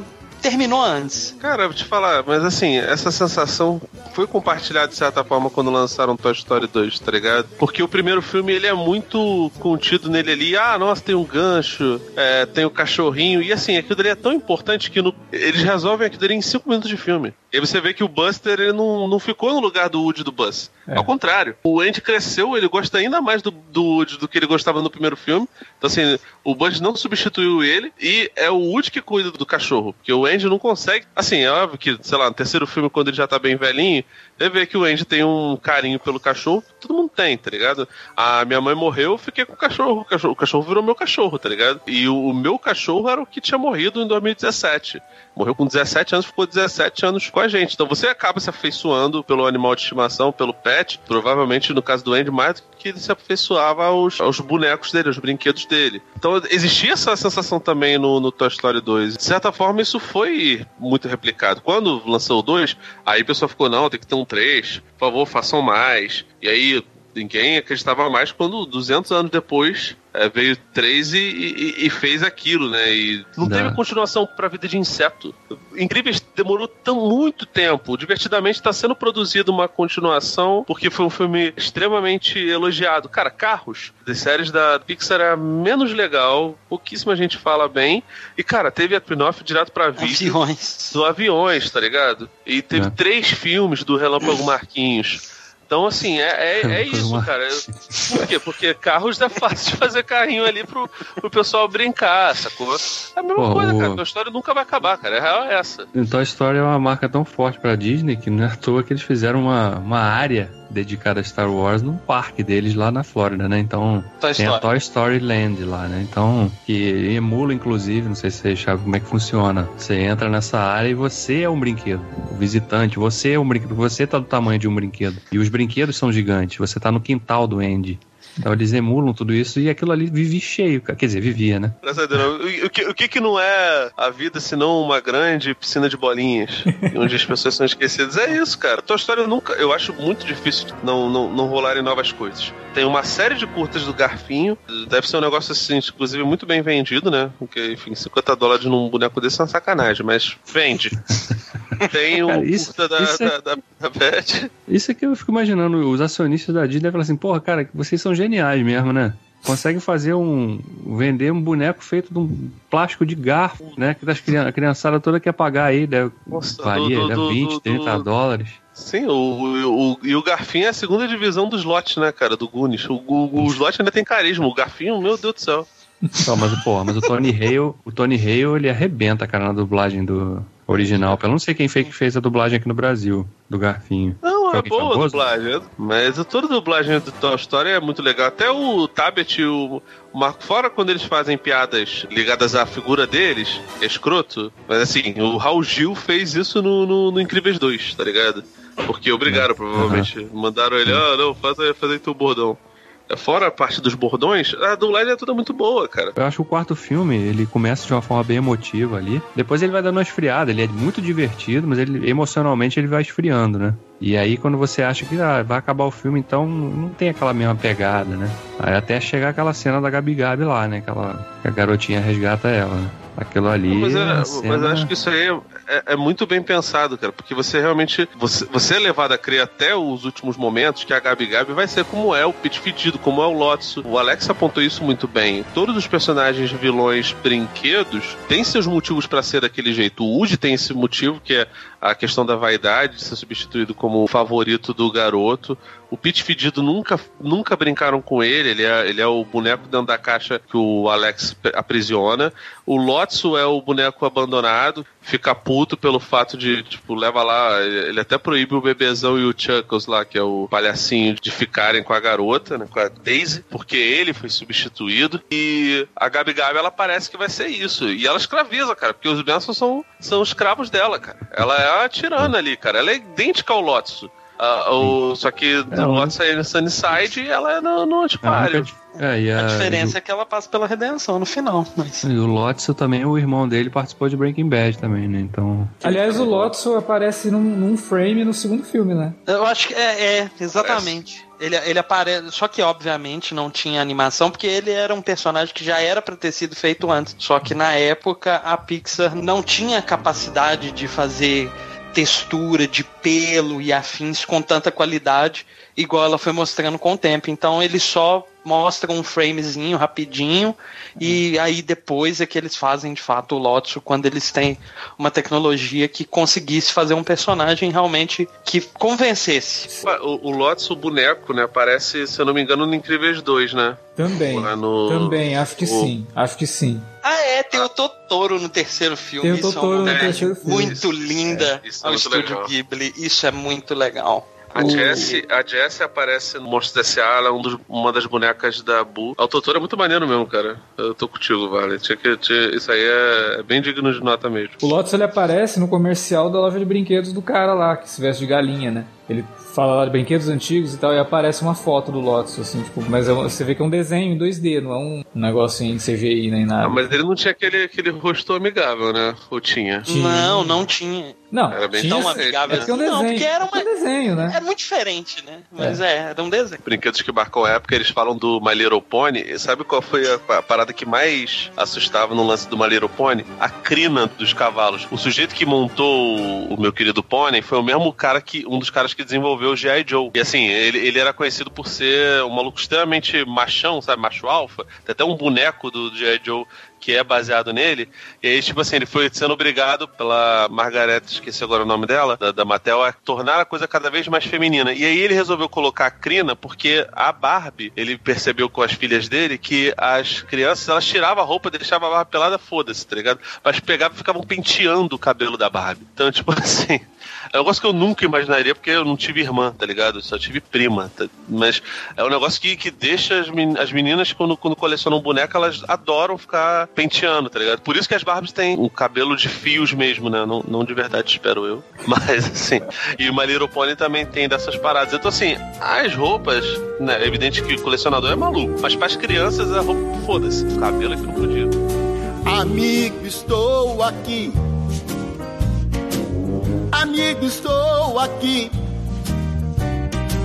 Se a é ruim e são tantos problemas que não tem fim. Não se esqueça que ouviu de mim. Amigo, estou aqui.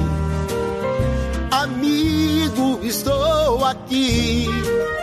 Bom, era isso que a gente tinha para falar sobre Toy Story nesse podcast gigante sobre a franquia toda, sobre os quatro filmes principalmente, né? E a gente quer saber de você, o que, que você acha de Toy Story? Você chorou assistindo aos filmes de Toy Story, principalmente o terceiro e o quarto? Fala pra gente aí na área de comentários ou manda um e-mail para alertavermelho@cinealerta.com.br. Você também pode falar com a gente nas redes sociais, facebook.com/cinealerta ou arroba cinealerta no Twitter. Queria agradecer o retorno do Warley para esse programa super especial e não podia ter retornado num programa melhor também. Warley, obrigado e a porta que está sempre aberta para você participar dos podcasts. Ah, eu que agradeço, é sempre muito bom conversar com vocês, eu me divirto, eu aprendo. E sim, eu vou tentar voltar outras vezes. É, gostei muito, principalmente porque eu gosto muito da franquia Toy Story. Então, assim, muito obrigado mesmo pelo convite e espero que tenham se divertido. Da próxima vez a gente não grava sobre Tolstói, não, grava sobre Dostoiévski, tá bom? Isso, pode ser. Ué, demorou, ué. Bom, é isso. Valeu pela audiência. Daqui a 15 dias a gente volta com mais um Alerta Vermelho. Até lá. Falar de galinha pitadinha. Amigo, estou aqui. Amigo, estou aqui.